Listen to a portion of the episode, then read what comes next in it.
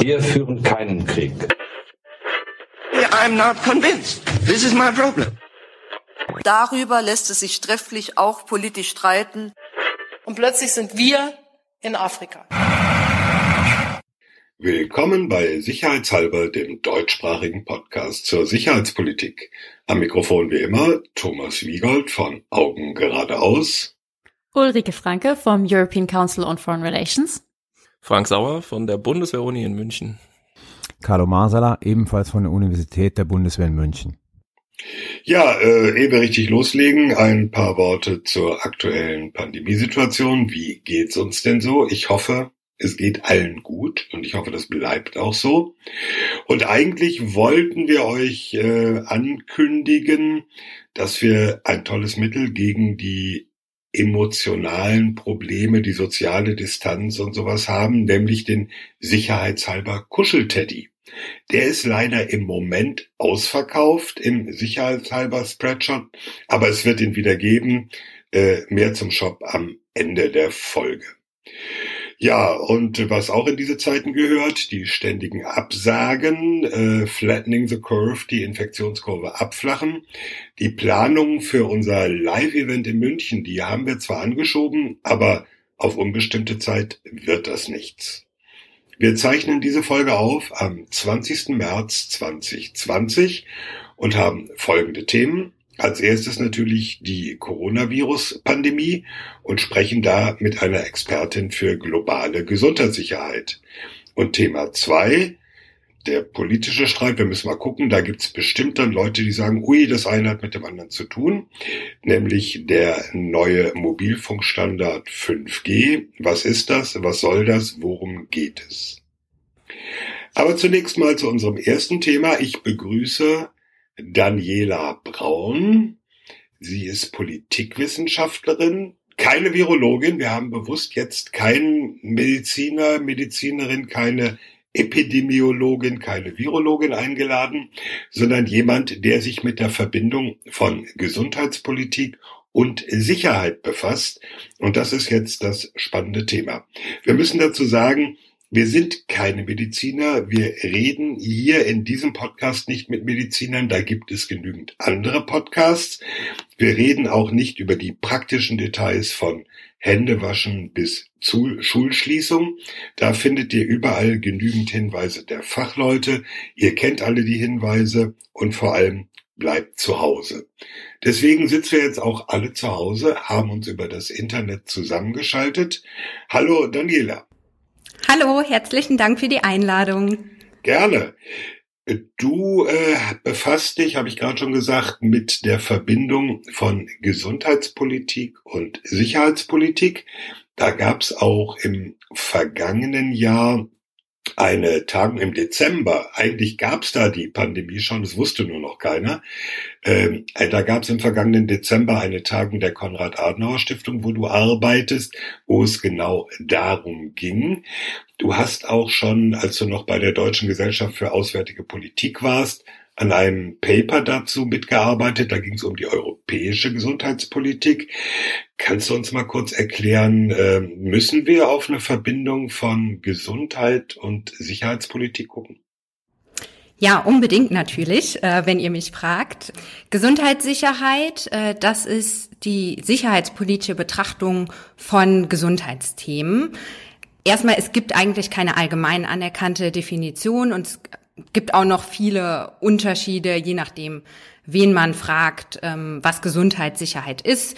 Manche verstehen darunter die Sicherung von Gesundheit. Ähm, als Politikwissenschaftlerin würde ich aber sagen, es geht eben darum, dass so seit Ende der 90er Jahre, Anfang der 2000er Jahre die Sicherheitspolitik eben begonnen hat, auch sich mit Gesundheitsthemen zu beschäftigen. Ähm, meistens ähm, sind das sich rasch ausbreitende Infektionskrankheiten, also Epidemien und äh, Pandemien, mit denen sich ähm, Sicherheitspolitiker beschäftigen. Und der Hintergrund ist, also da gibt es verschiedene Trends, die dazu geführt haben, sicherlich auch ähm, der erweiterte Sicherheitsbegriff in den 90er Jahren, dass man sich eben nicht nur noch auf die Abschreckung externer militärischer Bedrohungen beschränkt hat, aber auch ähm, ein Phänomen, das ich jetzt etwas reißerisch die Rückkehr der Seuchen äh, bezeichnen möchte. Uh, uh, ja, eben, dass man, ähm, nachdem man so in den 60er, 70er Jahren geglaubt hatte, dass man es eben in Zukunft nicht mehr mit Epidemien und Pandemien, Seuchen, ne, wie man sie aus dem Mittelalter und auch in äh, aus der Vergangenheit kannte, dass man es eben nicht mehr länger damit zu tun hat. Es gibt diesen Ausspruch, es ist Zeit, das Buch der Infektionskrankheiten zu schließen von äh, 1969. Wer, wer, wer hat das, das geht, gesagt? Das geht zurück wohl auf William Stewart, das war der Surgeon General in den USA. Aber es ist nicht ganz genau belegt. Ich habe auch äh, Texte gelesen, dass das nicht von ihm gekommen ist, aber es gibt also viele Papiere, wenn man sich mit äh, mhm. Gesundheitssicherheit, äh, Epidemien, Pandemien beschäftigt, wird dieses Zitat sehr, sehr oft aufgegriffen. Also es gab in 60er, 70er Jahren so einen medizinischen Optimismus, äh, dank der Fortschritte im Bereich Hygiene, Medizin, dass man eben in Zukunft äh, solchen Infektionskrankheiten ausrotten könnte und kontrollieren könnte. Das Gegenteil ist leider eingetreten. So Ende der 80er, Anfang der 90er Jahre hatten wir es eben mit einer Rückkehr von vielen Infektionskrankheiten zu tun. Auch das Entstehen neuer Infektionskrankheiten, HIV-Aids hier als eine ja, der gravierendsten Krankheiten. Ähm, und dieser Trend und gleichzeitig erweitert sich eben der Sicherheitsbegriff, hat dazu geführt, dass sich auch Sicherheitspolitiker mit ähm, Gesundheitsthemen, nämlich meistens Infektionskrankheiten, befassen. Noch ein Satz dazu. Ähm, es gab auch schon früher eine etwas engere Verbindung von Gesundheit und Sicherheit. In den Geschichts äh, Geschichtswissenschaften gibt es zahlreiche Bü Bücher über War Epidemics, also Krankheiten, die den Verlauf von Kriegen, äh, Schlachten und so beeinflusst haben. Was jetzt mhm. aber in den 90er Jahren hinzukommt, ist nicht nur diese enge Betrachtung, also der Einfluss von Krankheiten auf den Verlauf von Schlachten, Kriegen oder auf Militär, da können wir gleich gerne auch nochmal drüber sprechen, sondern es kommt da hinzu, dass die sozioökonomischen Folgen von Infektionskrankheiten dazu führen, dass Sicherheit und Stabilität abnimmt. Und das ist dieser, dieser neue Gedanke, weshalb Gesundheitspolitik oder Gesundheitssicherheit, das sind nicht alle Bereiche, nicht jede Krankheit ist gleichzeitig eine Sicherheitsbedrohung. Äh, da würde ich mich auch gegen wehren, dass das sich von, sage ich mal, Low Politics zu High Politics ähm, bewegt, dass sich der Sicherheitsrat der Vereinten Nationen mit HIV eben beschäftigt. Die Münchner Sicherheitskonferenz seit ein paar Jahren eben auch mit Gesundheit. Jetzt hatte, hatte die aber schon ein paar Fragen, deshalb mache ich jetzt hier mal einen Punkt. Ich glaube, wir wollten alle schon mal reinspringen, aber ähm, eigentlich hast du meinen Punkt auch gerade schon nochmal äh, gemacht. Also wir haben den erweiterten Sicherheitsbegriff schon verschiedentlich erwähnt und auch, glaube ich, schon erläutert, dass es eben dabei darum geht, sozusagen über dieses enge militärische Bedrohungsdenken auch diffusere Risiken mit in die sicherheitspolitische Betrachtung mit reinzuziehen. Ich bin durchaus jemand, der seine Probleme damit hat und es auch kritisch sieht.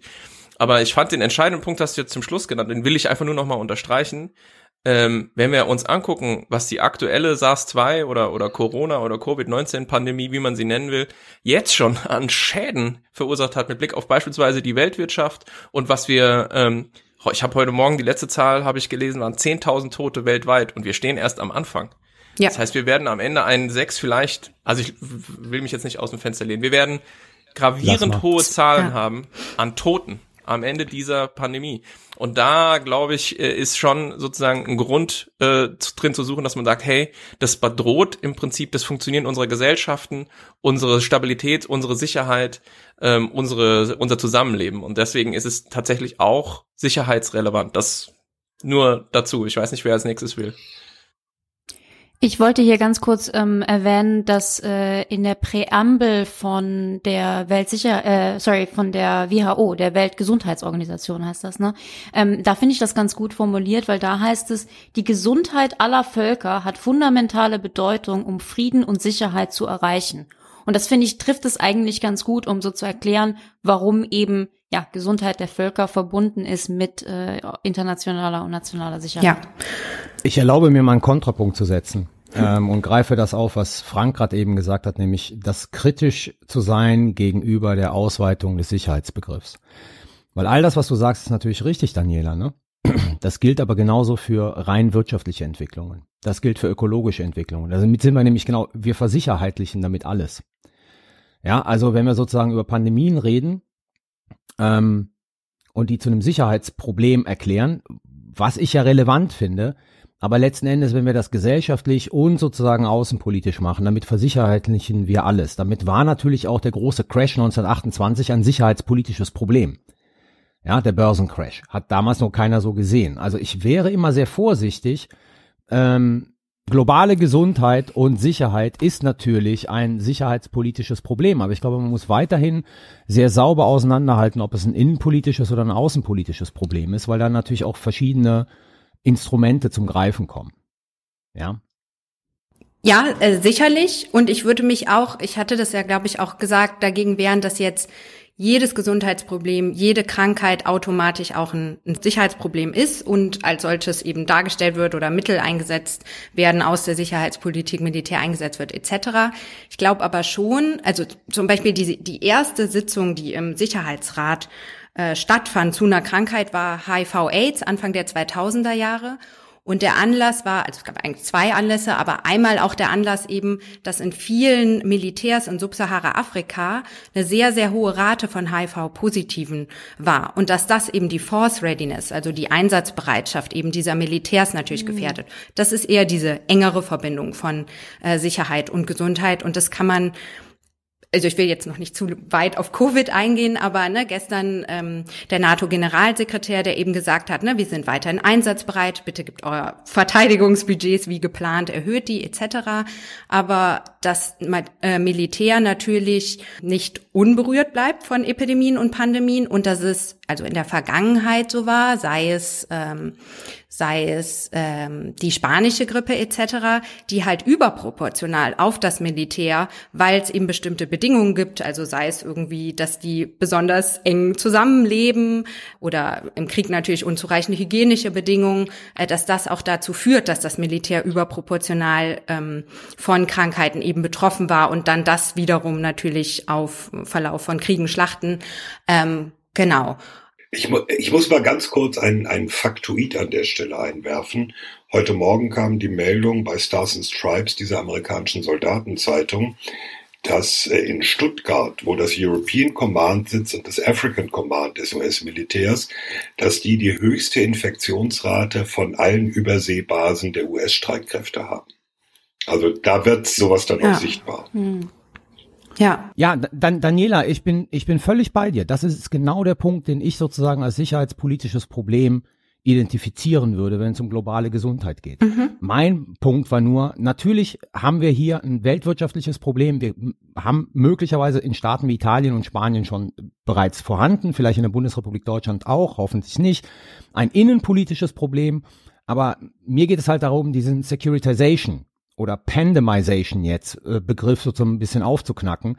Und es ist halt nicht alles Sicherheitspolitik. Also man muss da, glaube ich, die Dimensionen äh, auseinanderhalten. Und ich würde ganz gerne, also ich meine jetzt nicht in der Folgezeit, aber sozusagen die, diesen Konnex zwischen Gesundheit und Sicherheit wirklich auf in unserem Kontext auf die außen- und sicherheitspolitischen Folgen von solchen Pandemien äh, konzentriert sehen, weil ansonsten geht mir das ganz einfach zu weit, weil dann ist alles Sicherheitspolitik und dann laufen wir, glaube ich, nicht nur konzeptionell in ein Problem rein, ähm, also akademisch gesehen, sondern wir laufen auch praktisch in ein Problem rein. Mhm.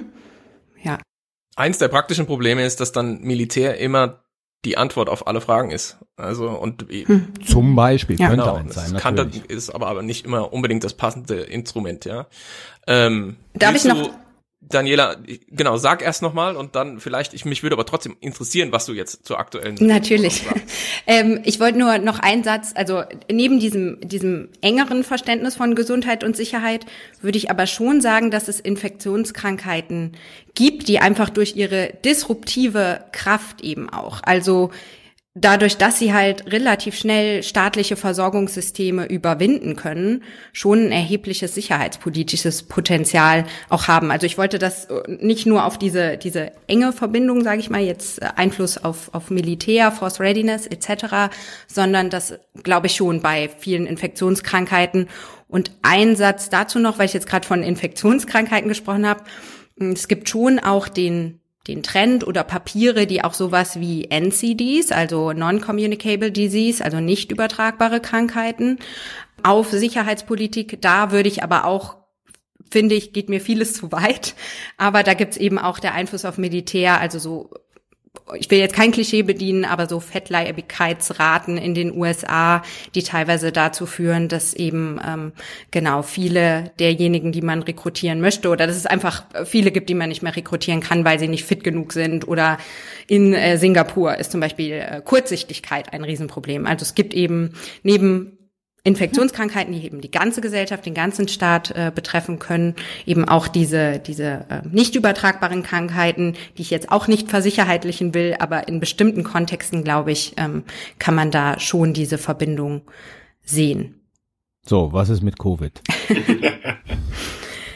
ja, ähm, also wenn man mich gefragt hätte, was so die nächste Pandemie wird und ihr hattet es eingangs gesagt, ist auch ganz wichtig. Ich bin keine Virologin, keine Medizinerin, sondern Politikwissenschaftlerin. Also das ist mein Laienwissen, wenn ich mir Viren oder so ähm, anschaue. Aber alles, was ich bisher dazu gelesen hatte, was das größte Pandemiepotenzial hat, worauf wir uns vorbereitet haben, also die Pandemieplanung, die wir ja durchaus betreiben, das war immer das war immer Grippe. Also, dass wir ein Grippevirus bekommen, ähm, 1918 die spanische Grippe. Grippeviren mutieren unheimlich schnell. Wir haben immer saisonale Grippen, dass wir es irgendwann mit einem Grippevirus zu tun haben, ob das jetzt Vogelgrippe ist. Wir hatten 2009 hatten wir diesen H1N1 Virus auch ein mhm. Grippevirus, Schweinegrippe im Volksmund bekannt. Es hat sich auch weltweit verbreitet. Da war eben das Glück, dass die Letalität, also die Sterblichkeit ähm, gering war. Es sind trotzdem äh, viele Menschen weltweit gestorben. Die genaue Zahl weiß ich jetzt nicht. Also man sollte Grippe nie unterschätzen. Aber dass das ein Coronavirus sein wird, was uns äh, äh, in Atem hält, beziehungsweise die nächste Pandemie auslöst, das ist doch ähm, überraschend, weil wir kennen ja einige Coronaviren, 2003 eben SARS, ähm, auch ein Virus, das sich ausgehend von China äh, ausgebreitet hat, über Hongkong dann, wo ähm, eben als Hub, als Reisehub ähm, oder als Tra äh, Transporthub und dann auch sich eben weltweit nach Kanada, in viele Teile Asiens, auch in Europa gab es Fälle. Man konnte das Virus aber relativ schnell damals ähm, damals eingrenzen. Jetzt haben wir, ich weiß am Anfang, weiß nicht, ob ihr euch erinnern könnt, wurde das immer sehr mit SARS verglichen. Ähm, eben weil es ein Coronavirus ist, ist auch, also 86 Prozent des Genoms ist gleich wie halt SARS von Covid-19 oder SARS-CoV-2, wie das Virus heißt, ähm, Covid-19 die Krankheit. Genau, also als wir am Anfang äh, diese Ausbreitung gesehen haben, wurde das immer sehr schnell mit SARS verglichen. Es ist jetzt aber ganz, ganz anders gekommen. Die Gefährlichkeit dieses Virus liegt, glaube ich, in dieser Kombination aus Übertragbarkeit und die Fähigkeit des Virus eben doch sehr kritische Krankheitsverläufe zu verursachen. Also diese Kombination dann, dass wir keine Immunität in der Bevölkerung haben. Es ist ein ganz neues Virus. Und ähm, auch der Unterschied zu SARS, also es gibt ein paar Unterschiede und ein Unterschied ist eben auch, dass wir früher ansteckend sind. Also wir sind früher, bevor Symptome einsetzen, so circa 24 Stunden. Wie gesagt, mit Zahlen muss man immer sehr vorsichtig noch sein, weil es eben ein neues Virus ist.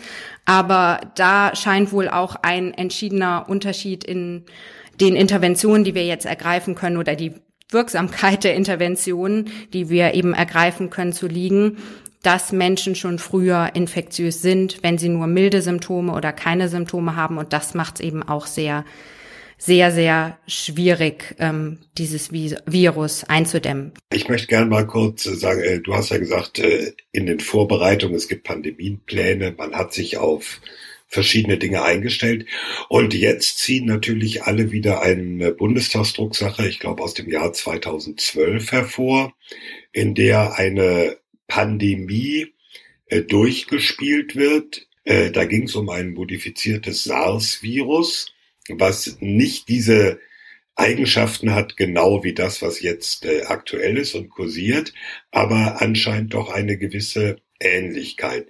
Kann man also sagen, äh, seit mindestens acht Jahren hat man eigentlich sowas schon erwarten können und sich darauf einstellen können? Kann ich da direkt hinten drauf springen?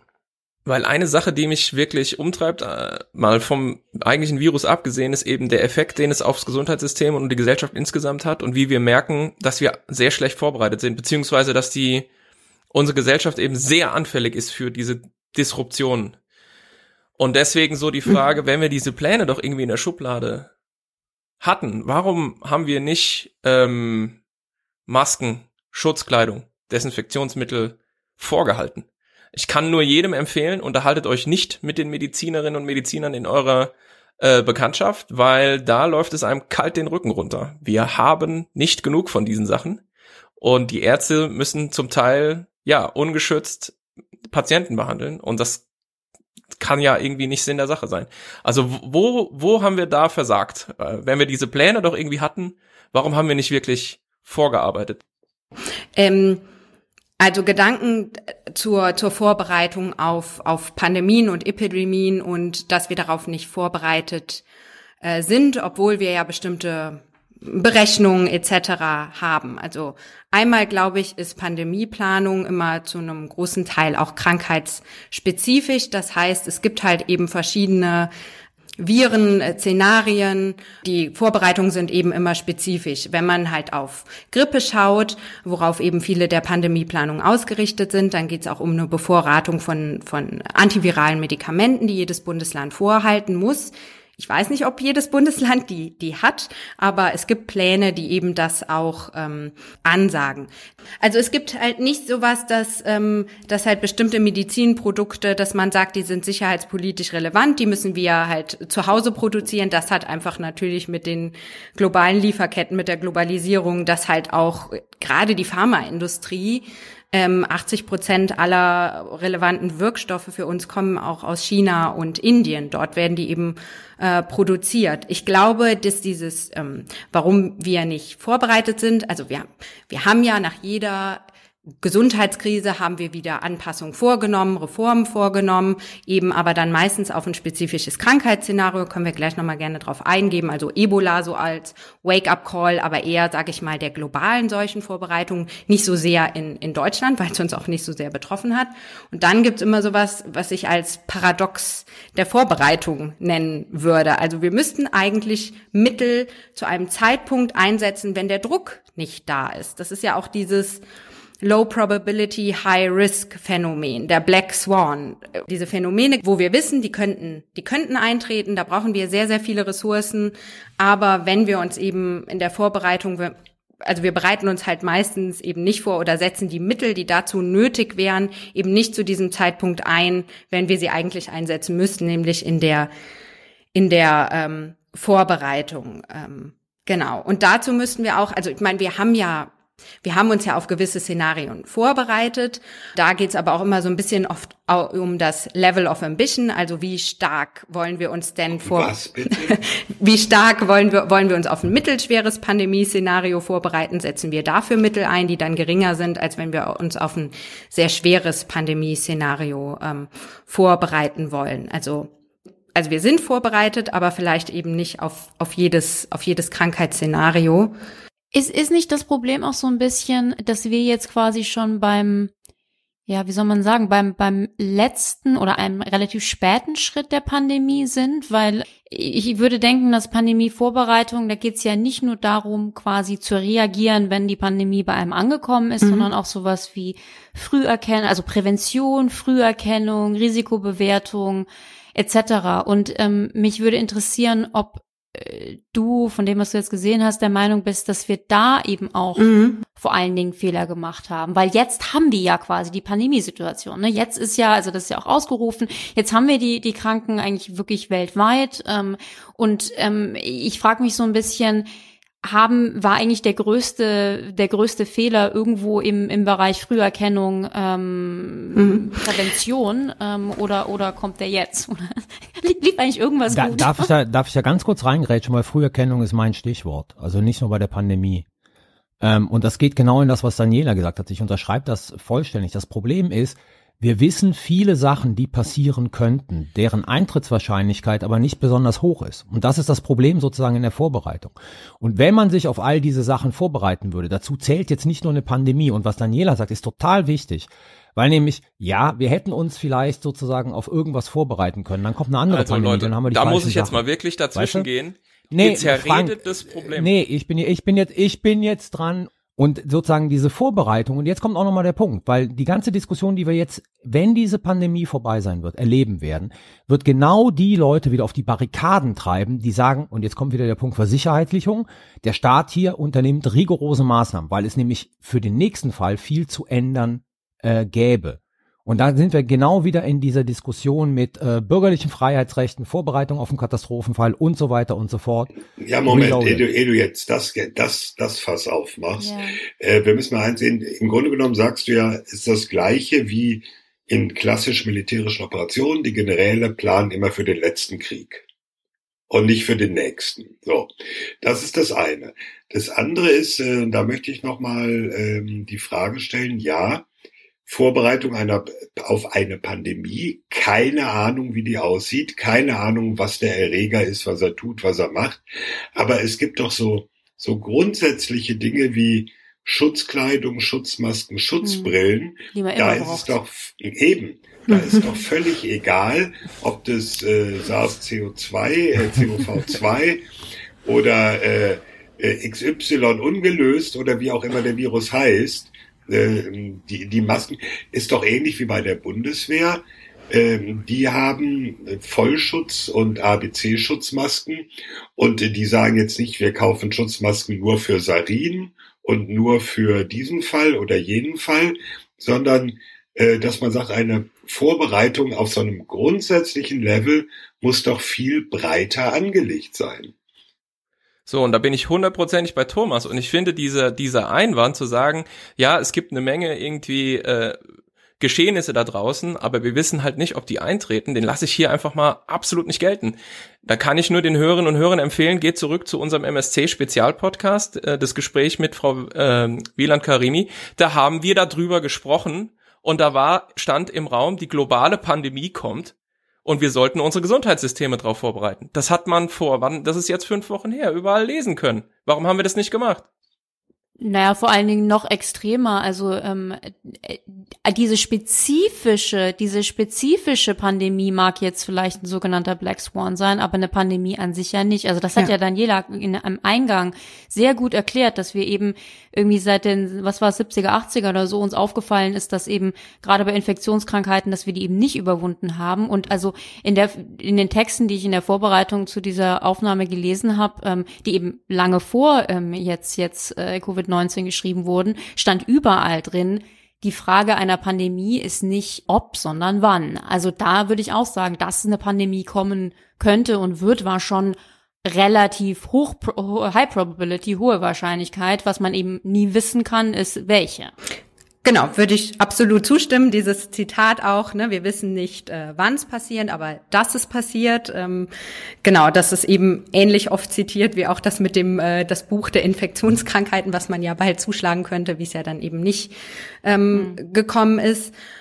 Ja, also ich glaube, also es ist krankheitsspezifisch. Ich will das aber auch nicht kleinreden. Es gibt schon Dinge, die man, die man tun kann, das Gesundheitssystem eben, eben zu stärken. Und ich glaube, da sind wir in Deutschland ja auch in einer wirklich guten Position, wenn man sich äh, in Europa und weltweit umschaut. Aber dann geht's auch darum, wo, wo wird denn das Gesundheitssystem besonders ähm, belastet, dass man viel, viele Ärzte, viel medizinisches Personal äh, da haben sollte, keine Frage, aber welches Material genau ähm, äh, benutzt wird, also jetzt zum Beispiel Beatmungsgeräte, ähm, die ja auch hoch, äh, wo es hochtechnologische Anforderungen gibt, das wusste man jetzt nicht genau. Schutzkleidung, den Punkt würde ich absolut auch äh, gelten lassen. Und ich könnte mir vorstellen, also es ist jetzt auch noch zu früh, da irgendwie die, ähm, die, die, die Post-Covid-19-Welt zu beschreiben und welche Lehren wir daraus ziehen.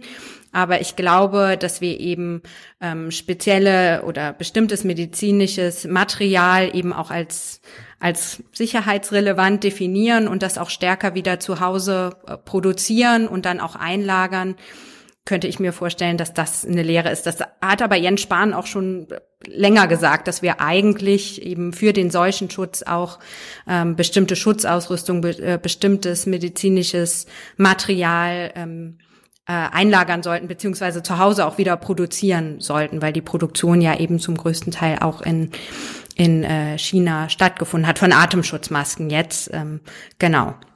ich ergänze das nur, Altmaier hat das äh, mit Blick auf die Medizinproduktion auch gesagt, dass sozusagen viel mehr Medizinproduktion, also er sagte Deutschland und Europa, ne? also man soll jetzt nicht nur von Deutschland reden, nach Europa wieder zurückverlagert werden muss, weil natürlich, ich sage jetzt mal ganz blöd, wenn Covid diese Städte erreicht hätte, in denen die Antibiotika produziert werden für Europa und für den Rest der Welt und diese Firmen lahmgelegt hätte, dann hätten wir ganz einfach seit einer Woche keine Antibiotika mehr. Ne? Und das ist äh, zum Beispiel auch so ein Punkt. Und das hat jetzt nichts mit, mit Covid jetzt erstmal zu tun. Aber natürlich, wir sind da, dann abhängig in einem Maße, der weit über sozusagen eine Infektion hinausgeht von Menschen, sondern auch sozusagen von anderen Kranken, die regelmäßig Medikamente brauchen, wie zum Beispiel Antibiotika. Und die werden halt, wie Daniela schon sagte, ne, in Indien und in China produziert. Legt die Städten lahm, dann ist ja aber noch mehr äh, Pogo im medizinischen System. Daran siehst du das Problem, wenn man solche Dinge einer reinen Marktlogik überlässt und der Markt sich mit seiner unsichtbaren Hand einmal zu oft ins Gesicht gefasst hat. Dann hat man halt leider keine Schutzkleidung, wenn die Pandemie kommt.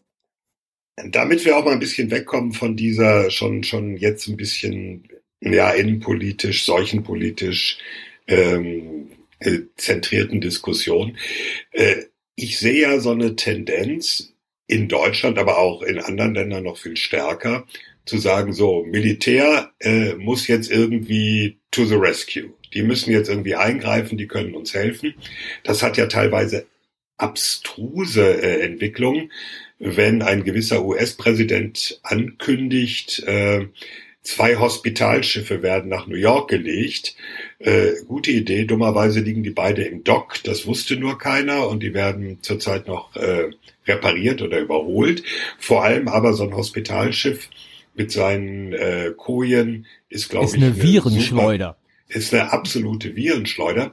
Also da äh, teilweise wird ja äh, teilweise schon begründet, teilweise aber auch so ein bisschen ohne Sinn und Verstand gesagt, so, Militär, wenn alles andere versagt, muss jetzt Militär helfen.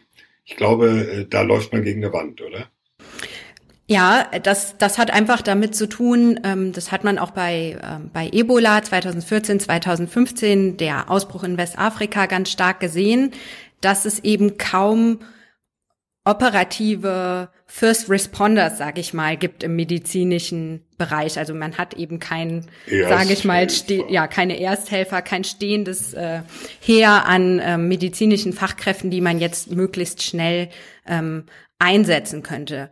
Militär hat eben äh, dadurch, dadurch, dass es eben die, die Kräfte gesund und äh, kampfes- und einsatzfähig halten muss, in dem Bereich natürlich auch einige ähm, Kapazitäten im Sanitätsdienst oder die, äh, die Schiffe, die Hospitalschiffe, die die Amerikaner haben. Und deshalb ist dann einfach dieser, dieser Reflex da. Das war eben auch eine Lehre aus Ebola. Ich glaube, ähm, Steinmeier hat es schon in weiser Voraussicht. Äh, Im Herbst 2013 hat er von dieser Weißhelmtruppe gesprochen, dass wir eigentlich. Da war er noch Außenminister, das müssen wir noch für die Jüngeren dazu sagen. Ja, ja äh, da hat er eben gesagt, dass wir eigentlich auch ähm, eine, eine schnell verlegbare Einheit von nicht nur Medizinern, sondern eben auch äh, Katastrophenschutz, Logistiker etc. haben müssen, die man dann schnell einsetzen kann. Nach Ebola, es gibt jetzt bei der WHO, gibt es so ein, ähm, ähm, gibt es ein, ähm, ich überlege gerade, Global Emerg äh, Emergency Medical Team heißen die. Also da können sich eben Fachkräfte im medizinischen Bereich für melden und dann kann die WHO die im äh, Krisenfall, also im äh, Gesundheitskrisenfall dann eben auch entsenden. Und in Europa gibt's die European Medical Corps, die sind auch in diesem WHO-Mechanismus erfasst, die dann eben entsandt werden können. Man muss dazu sagen, das sind aber wirklich relativ kleine Einheiten, die dann auch hochspezialisiert ähm, natürlich helfen können in äh, bei Gesundheitskrisen, aber das sind also wie gesagt wirklich kleine Einheiten und ich glaube, dieser Reflex ist nach wie vor da, dass man halt auf das Militär zurückgreift, zurückgreifen wird, weil da eben bestimmte Fähigkeiten sind, die man dann schnell ähm, einsetzen kann. Aber wobei reden wir da jetzt nicht ein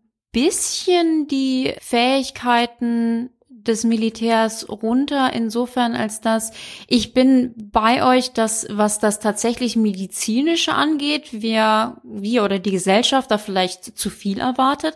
Allerdings kann ja das Militär und auch ganz spezifisch die Bundeswehr natürlich doch helfen in diesen Extremsituationen in diesen Katastrophenfällen. Das kennen wir ja auch eben von, weiß ich nicht, Fluten und äh, anderem. Und wenn mich nicht alles täuscht, hatten wir jetzt auch schon die Bundeswehr, die, ähm, ich glaube, Leute versorgt haben, die da in diesem Riesenstau vor Polen ja. ähm, gestrandet waren. Ähm, wenn mich nicht alles täuscht, hat AKK auch gesagt, dass die Bundeswehr ähm, helfen kann, was eben die die Einhaltung öffentlicher Ordnung angeht, Polizei, ähm, also äh, Hilfe Poli Polizei oh, da und müssen, ähnliches. Da müssen wir gleich nochmal drüber reden. Okay, das sagst du noch gleich mal, aber mein, mein Punkt ist eigentlich Lieferketten, glaube ich, war der Punkt, dass genau. sie sagte, man kann genau, Lieferketten, Fahrten aber nicht, nicht Einheit, also Zorn hat ja ganz eindeutig gesagt, wir lösen keine Corona-Partys auf. Genau. Und wir äh, patrouillieren keine, also wir überwachen nicht die Einhaltung von ähm, Ausgangssperren. Ja, mal gucken, wie, äh, wie lang das hält. Mhm. Aber um, um meinen Punkt ähm, zu Ende zu führen, worauf ich hinaus will, ist, ähm, es ist äh, sicher richtig, dass was das Medizinische angeht, ähm, das Militär oder die Bundeswehr da eben nur ähm, punktuell wahrscheinlich helfen kann, aber einfach dadurch, dass Militär ja signifikante Zahlen von Leuten hat, die einigermaßen kurzfristig eben eingesetzt werden können für andere Aufgaben. Da macht es ja durchaus, ähm, ist es ja irgendwie naheliegend, dass man eben nach, nach dem Militär ruft. Also das wollte ich nur mal betont haben. Darf ich dazu ganz kurz was anmerken? Wir diskutieren natürlich hier auch eine einigermaßen spezifische deutsche Situation. Also ja. äh, in Großbritannien, äh, in, in Frankreich, ich glaube auch in Spanien und in Italien passt es ganz natürlich ins Bild, dass sozusagen das Militär unterstützende Leistungen durchführt. Wir haben das hier auch, ne? also sozusagen äh, Amtshilfe und sowas. Aber es erzeugt in der Bundesrepublik Deutschland immer eine spezifische Diskussion, wo Leute halt glauben, sozusagen, wir driften irgendwie in eine Militärdiktatur ab. Ähm, deswegen muss man unterscheiden. In anderen europäischen Ländern gehört das sozusagen zum normalen Katastrophenfall dazu. In der Bundesrepublik Deutschland bedarf es da immer noch mal einer speziellen Diskussion.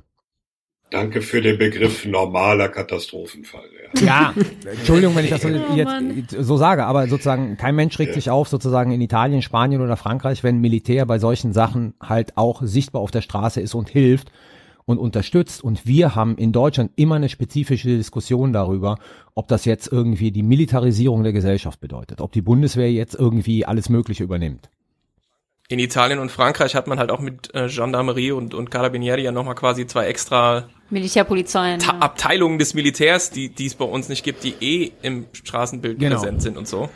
Deswegen ist es historisch gesehen schon eine ganz andere Ausgangslage zwei, äh, zwei Gedanken nochmal äh, zu ähm, Militär jetzt im, im Pandemiefall. Also einmal genau innenpolitisch, dass das in Deutschland immer nochmal diesen speziellen Touch hat, aber dass ähm, die Verteidigungsministerin ja gesagt hat, dass auch bei Beschaffung, ähm, das Beschaffungsamt ja, ich glaube schon seit Anfang März eben auch bei Schutzmaterial und so ähm, äh, stark mithilft. Also Amtshilfe vom Bundesgesundheitsministerium wurde angefordert. Ähm, dann einmal dieser, dieser Stau, äh, den Rike erwähnt hat, wo das Militär mitversorgt hat. Hier in Berlin soll ein Krankenhaus, also ein provisorisches Krankenhaus mit tausend Betten aus, auf dem Messegelände entstehen, wo die Bundeswehr eben auch mithelfen soll, so wie ich es verstanden habe. Beim Aufbau. Beim ja. LKW, LKW fahren, B- und Entladen. Mehr ja. Genau. Also der ja. Berliner also Senat Logistik. der Berliner Senat hat es ein bisschen hochgejazzt. Ähm, die, das, was die Bundeswehr da leisten soll, ist im Minimalbereich. Ja, ja. Aber dass es eben, genau, äh, Bereiche geben wird, wo die Bundeswehr unterstützt, unterstützen kann und ja, und im Ja, wir müssen, da müssten wir vielleicht auch noch einen Punkt, das ist mir gestern bei dieser Pressekonferenz von Kramp-Karrenbauer aufgefallen. Im Grunde genommen war ihre Aussage, ich weiß nicht, ob die so rübergekommen ist, wir behalten die Streitkräfte quasi als eiserne Reserve. Also es geht darum, wenn wirklich THW, Rotes Kreuz, wer auch immer am Anschlag ist, dann haben wir immer noch Personal, was wir in diese Notsituation reinwerfen können. Und äh, ich denke, das ist ganz wichtig für die Debatte, weil es gibt ja viele auf verschiedenen Ebenen, die jetzt sehr schnell nach Bundeswehrunterstützung rufen. Also es gibt Amtshilfe-Anfragen ziemlich viele, wenn man diese internen Listen sieht, wo die gern Beatmungsgeräte von der Bundeswehr haben möchten und ähnliches, was verständlich ist, wo ich aber genauso gut verstehen kann, dass das Verteidigungsministerium sagt, nee, wir haben mal unsere Ressourcen geprüft und wir hauen jetzt nicht alle Beatmungsgeräte raus, die wir haben, für eine zivile Klinik irgendwo. Das führt, Stichwort Kreis Heinsberg, Carlo, hm. du wohnst ja quasi nebenan, da ist der Landrat, glaube ich, ziemlich pisst. Mhm. Ich habe die Bundeswehr gefragt und die wollen uns ja gar nicht helfen. Äh, so kam das ein bisschen rüber in den in den Statements, in den Aussagen. Aber äh, ich denke, das ist ein ganz wichtiger Punkt, dass man sagt, wenn man schon dieses, äh, diesen Notvorrat hat, dann verschießen wir den nicht, wenn wir nicht wissen, wie lange das alles noch dauert.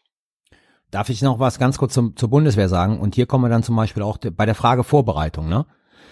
Das betrifft ja nicht nur das Gesundheitssystem, das betrifft ja auch die Bundeswehr. Also der, der massive Rückbau zum Beispiel von Schlafplätzen in den Kasernen, ja, führt dazu, dass wir im Prinzip so einen Kern von Soldaten in Bataillonen nicht irgendwo halten können, sondern die gehen nach Hause. Also die sind dem normalen Infektionsrisiko ausgesetzt. Das heißt, die Bundeswehr kann genauso betroffen werden wie die deutsche Gesellschaft.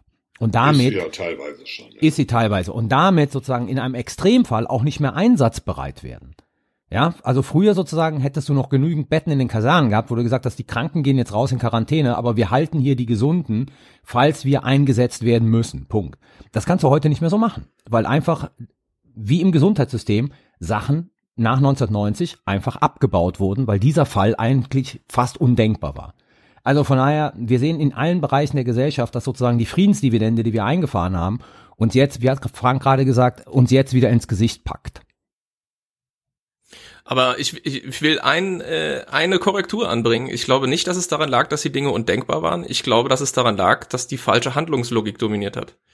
Alles wurde eben der Kostenersparnis untergeordnet. Deswegen hat die Bundeswehr keine Diesel, keine Generatoren, ja, aber, keine aber, aber Frank, keine Frank, Schutzwesten wenn, wenn das so gewesen so wäre, dann hätten wir nach 1990 das Szenario eines großen Krieges gegen einen Peer Competitor nie aufgeben dürfen.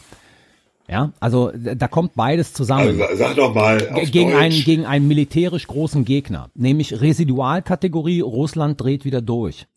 Das hatten wir immer in den Plänen, das haben wir aber gesagt, die Wahrscheinlichkeit ist so gering, da müssen wir uns nicht drauf vorbereiten. Low probability. Genau, it came back 2014. Okay, also gut. Und mit Blick auf mit nee, Blick auf sowas, hast, das stimmt, das ist ein guter Punkt. abgebaut worden. Ich sag nicht, dass da auch eine Marktlogik da reingekommen ist, das sage ich nicht. Aber das sind genau diese Sachen, wenn wir uns darauf hätten alles vorbereiten wollen, hätten wir nach 1990 im Prinzip nichts ändern dürfen dann hätten wir so weiter planen müssen, als ob wir sozusagen mit der großen atomaren Katastrophe rechnen. Da hatten wir nämlich alles. Also auch ja. im medizinischen Bereich. Ja, Carlo, du kennst mich, mit der rechne ich jeden Tag. Aber ähm, klar, also äh, du, du, du hast vollkommen recht und insofern äh, korrigiere ich das. Aber äh, Daniela sagte jetzt vorhin, es ist vielleicht zu früh schon Lehren zu ziehen und ähm, wenn die Expertin das sagt, dann mag das so sein, aber wir können uns ja mal zumindest irgendwie als Notiz machen, ob das vielleicht eine der Lehren sein könnte die wir für sowohl irgendwie die Streitkräfte als auch natürlich für unseren Medizinsektor ziehen und sagen, hey, vielleicht müssen wir da ein bisschen weniger von diesem Just-in-Time und Maximalkostenersparnis und alles sozusagen aufs absolute Minimum äh, runterschrauben äh, und brauchen wieder ein bisschen mehr von diesem alten Denken, dass man sagt, wir haben Leute, wir haben Sachen auf Lager und wir haben Reserven und wir haben auch so ein bisschen Redundanz in diesem System, falls und können auch schneller hochfahren, falls halt die Pandemie mal kommt oder falls doch mal irgendwie der, der schlimme Konflikt Darf ich Daniela eintritt. ganz kurz die Frage stellen, präzisieren, das, was Frank gesagt hat. Müssen wir mit Blick auf jetzt globale Gesundheit zum Beispiel und unseren Staat oder die Europäische Union, ist ja auch egal, müssen wir nicht bestimmte Sektoren einer privatwirtschaftlichen Logik entziehen? Ich wollte nur noch mal einmal äh, hinzupflichten, was Frank gesagt hat, auch diese, das Momentum zu nutzen, weil ne, dieses ähm, dass viel äh, Experten auch immer gesagt haben, die Pandemie kommt, wir müssen uns vorbereiten. Es, ist, es sind Dinge geschehen, aber es sind vielleicht nicht in dem Ausmaß, in dem wir uns hätten vorbereiten sollen, dass es eben nicht passiert. Und dass es aber immer in der Vergangenheit so war, wir hatten eine Gesundheitskrise, wir hatten SARS, wir hatten Schweinegrippe, wir hatten Ebola und danach gab es Reformen und Anpassungen. Ähm, genau, und dass wir das Momentum auch wieder nutzen sollten, um eben Lehren, ich wollte nicht davon sprechen, dass wir keine Lehren ziehen sollen, nur dass wir halt noch am Anfang mitten in der Krise sind und es, glaube ich, noch zu früh ist, da zu viel zu sagen. Aber genau, diese Punkte sollten wir uns merken. Ähm, ich würde im zu der Frage von Carlo sagen, dass wir im Medizinbereich äh, und sollten wir auf jeden Fall eben ja, also sowas wie Schutzkleidung sollten wir auch wieder in Deutschland produzieren können und das natürlich dann auch zu, äh, sollte der Staat subventionieren. Also ich bin würde das schon sagen für den Medizinbereich, dass man da kritische Bereiche eben definiert. Ähm, das können wahrscheinlich Virologen oder äh, Leute, die im Krankenhaus arbeiten, äh, im äh, Gesundheitsbereich insgesamt können das dann viel besser machen, ähm, als ich das jetzt kann. Aber dass man das schon wieder zurück zurückholt, indem man es eben auch als äh, ja als nicht unbedingt systemrelevant, aber als relevantes Material für solche Krisen definiert. Und da muss der Staat eben dann auch subventionieren, beziehungsweise das sind dann auch ganz andere Preise und die muss man dann auch bereit sein zu zahlen, wenn man das Ganze eben nicht in China oder Indien produziert. Ich meine, die Bundeswehr ist ja genauso in der Logik der Privatisierung unterlegen worden, ähm, wie, wie andere Bereiche der Gesellschaft. Mit Blick sozusagen auf, brauchen wir alles nicht mehr, weil der große Vaterländische Krieg wird nicht eintreten in den nächsten 50 Jahren. Aber ist da nicht die Rolle rückwärts schon am Laufen? BW Fuhrpark, ja, also die Privatisierung der, der sozusagen vieler Fahrdienstleistungen äh, ist ja so ein abschreckendes Beispiel gewesen. Ähm, Bekleidung. Was fällt mir noch ein? Bekleidung. Die Bekleidung gab es nicht auch für Panzer irgendwas? Die Hill, Panzer ja, die Instandhaltung oder so? Logistik. Ja, ja. Genau, diese Genau, ganzen die, die ist jetzt Sachen. Also mein national, Eindruck ja, ist, die ist jetzt national wieder. also genau, mein Eindruck ist, diese Botschaft ist vor einigen Jahren sogar schon angekommen und wir befinden uns gerade schon wieder in einem Prozess, wo das zurückgedreht wird. Also die Privatisierung wieder rückabgewickelt Äh, Rie- in Rike meldet sich die ganze Zeit. Nee, nee es ist mehr so, es ist so ein Denkprozess, ähm, der bei mir stattfindet. Und zwar ähm, gibt es eine Frage, die mich äh, seit ein paar Tagen umtreibt und die uns, glaube ich, ganz gut zurückführt zu der Diskussion ähm, zum Anfang. Und zwar fand ich es sehr interessant, wie unterschiedlich in verschiedenen Ländern diese Pandemie ja ähm, versicherheitlicht ähm, wurde.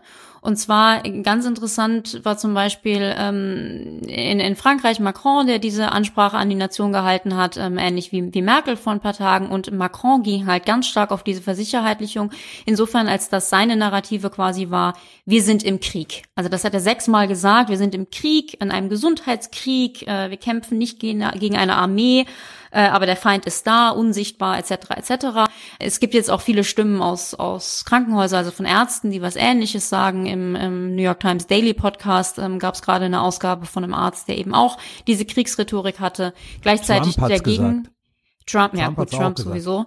Dagegen haben wir dann aber eben äh, eher eher ähm, Merkel und andere ähm, Staats- und Regierungschefs, die das anders machen. Und ich bin so ein bisschen unsicher, weil auf der einen Seite, ähm, wir haben es am Anfang gesagt, zu viel Versicherheitlichung ist ist ungut und wir sehen, wenn es um den Krieg gegen die Drogen geht, ähm, dass das nicht besonders hilft, immer diese Kriegsrhetorik zu verwenden. Auf der anderen Seite Stichpunkt Mobilisierung. So eine Kriegsrhetorik hilft natürlich immer auch Leute wach zu rütteln, ähm, so eine Art nationale Front zu bilden, ähm, Einigkeit zu schaffen etc. Und mich würde einfach grundsätzlich interessieren, was was ihr davon haltet. Also ist das ist das quasi genau der falsche Ansatz, irgendwie zu sagen, ähm, wir sind im Krieg, oder ist das jetzt richtig, damit eben alle Alarmglocken läuten? Und ich bin da nämlich selber so ein bisschen äh, hin und her gerissen. Ich bin auch hin und her gerissen.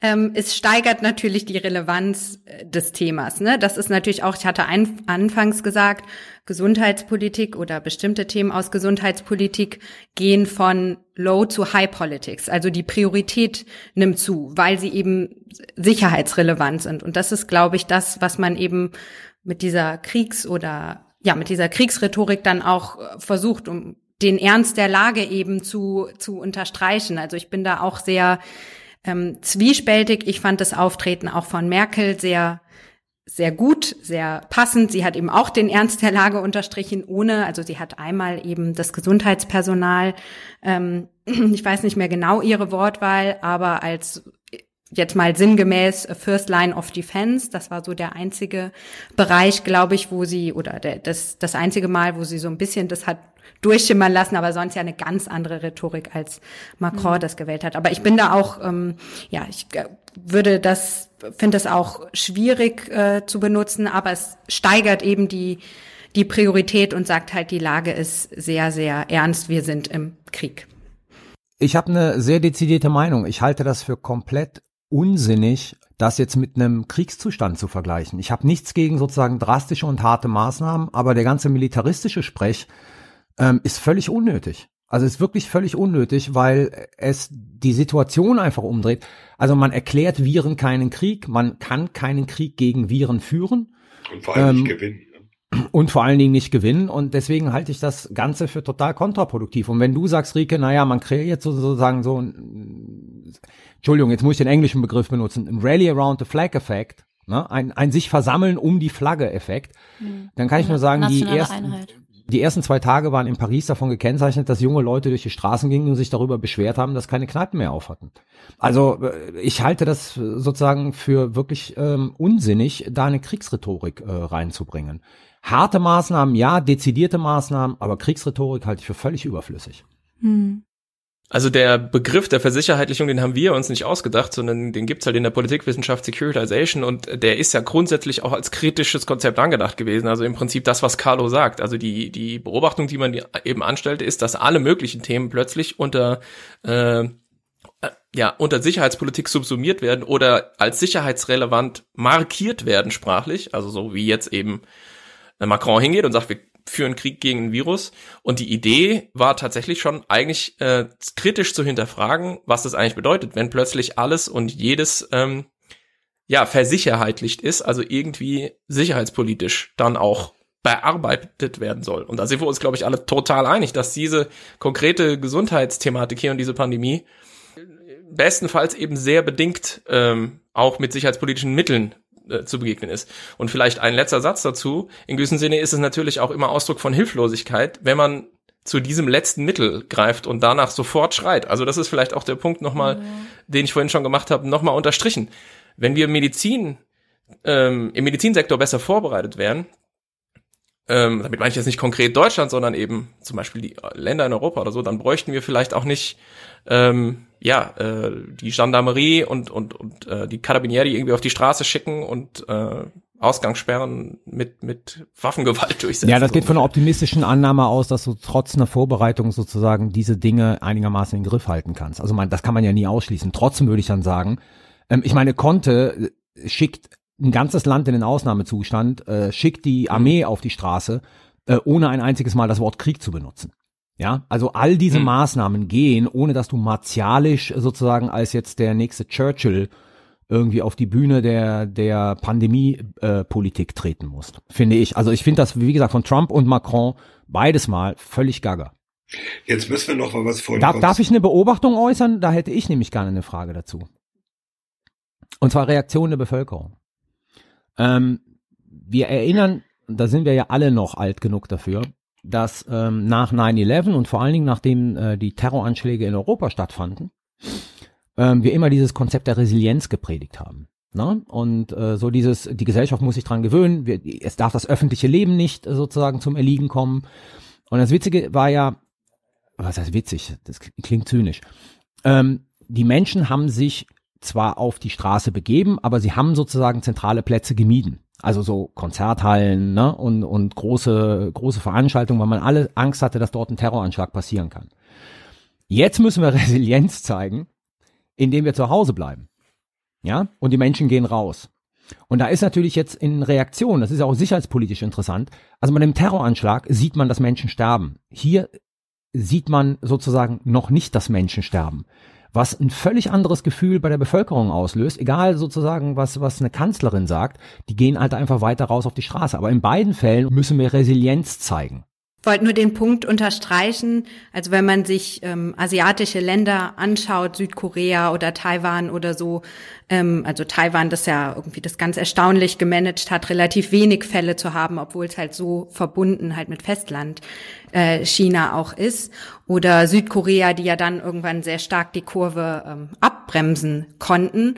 Und das hat auch damit zu tun, dass die Bevölkerung eben schon sehr traumatische Erfahrungen mit äh, Epidemien gemacht hat. Also Taiwan 2003 mit SARS, ähm, 2015 gab es ein äh, MERS, also auch ein Corona-Ausbruch in Südkorea. Und die Bevölkerung weiß einfach, wenn wir jetzt eben äh, zu Hause bleiben oder alle unsere, da ziehen ja dann auch alle die Schutzmasken an. Das ist irgendwie auch eine, eine Norm in der Bevölkerung. Es geht jetzt wirklich darum, äh, dass wir diese Maßnahmen durchsetzen und um, um, um unseren eigenen Schutz, weil sie eben diese Erfahrung gemacht haben und dann eben auch der Gesundheitssektor sich schon darauf vorbereitet hatte, dass man eben diese Lehren daraus gezogen hat. Das ist in Europa 2009 sind wir ja relativ glimpflich auch davon äh, gekommen. Das ist einfach nicht so so stark ähm, da, dass eben die Bevölkerung dann wirklich mitspielt, weil dieser Feind ich benutze jetzt leider auch die Kriegsrhetorik, aber unsichtbar ist. Also wir sehen ihn mhm, halt noch genau. nicht und haben ihn noch nicht gespürt. Ja.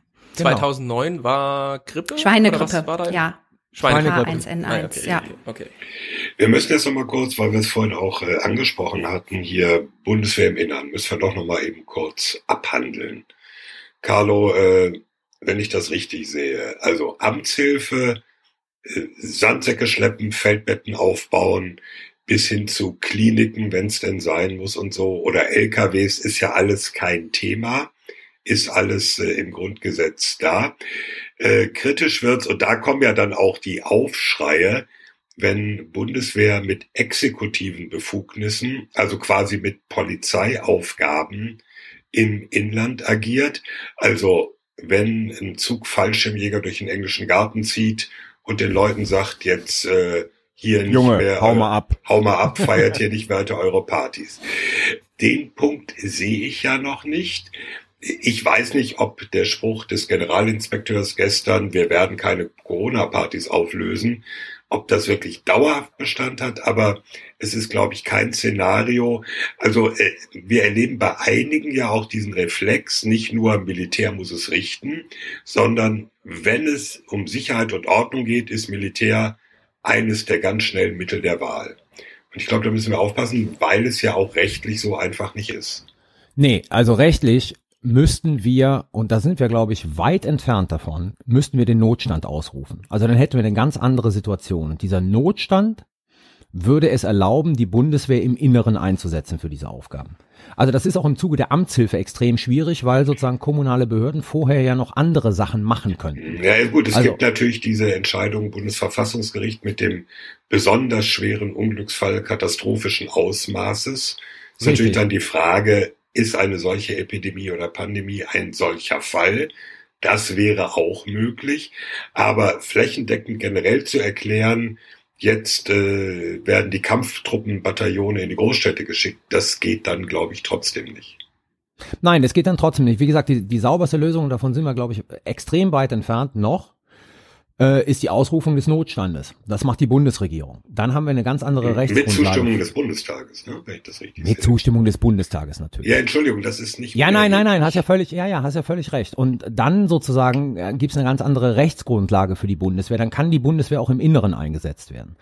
Aber bei allem anderen, also selbst mit diesem Bundesverfassungsgerichtsurteil, ähm, sind ich bin kein Verfassungsrechtler, aber sind wir momentan, wenn es um Ausgangssperren geht, ja, und die durchzusetzen, sind wir von dem schon weit äh, noch entfernt. Da ist eher so ein Szenario massiver Plünderung oder sowas. Dann, dann reden wir darüber, dass dieses Bundesverfassungsgerichtsurteil durchaus angewendet werden kann. Aber nur um eine Corona-Party in Köln irgendwie aufzulösen, das ist extrem schwierig. Das ist extrem schwierig. Dazu habe ich auch eine Frage.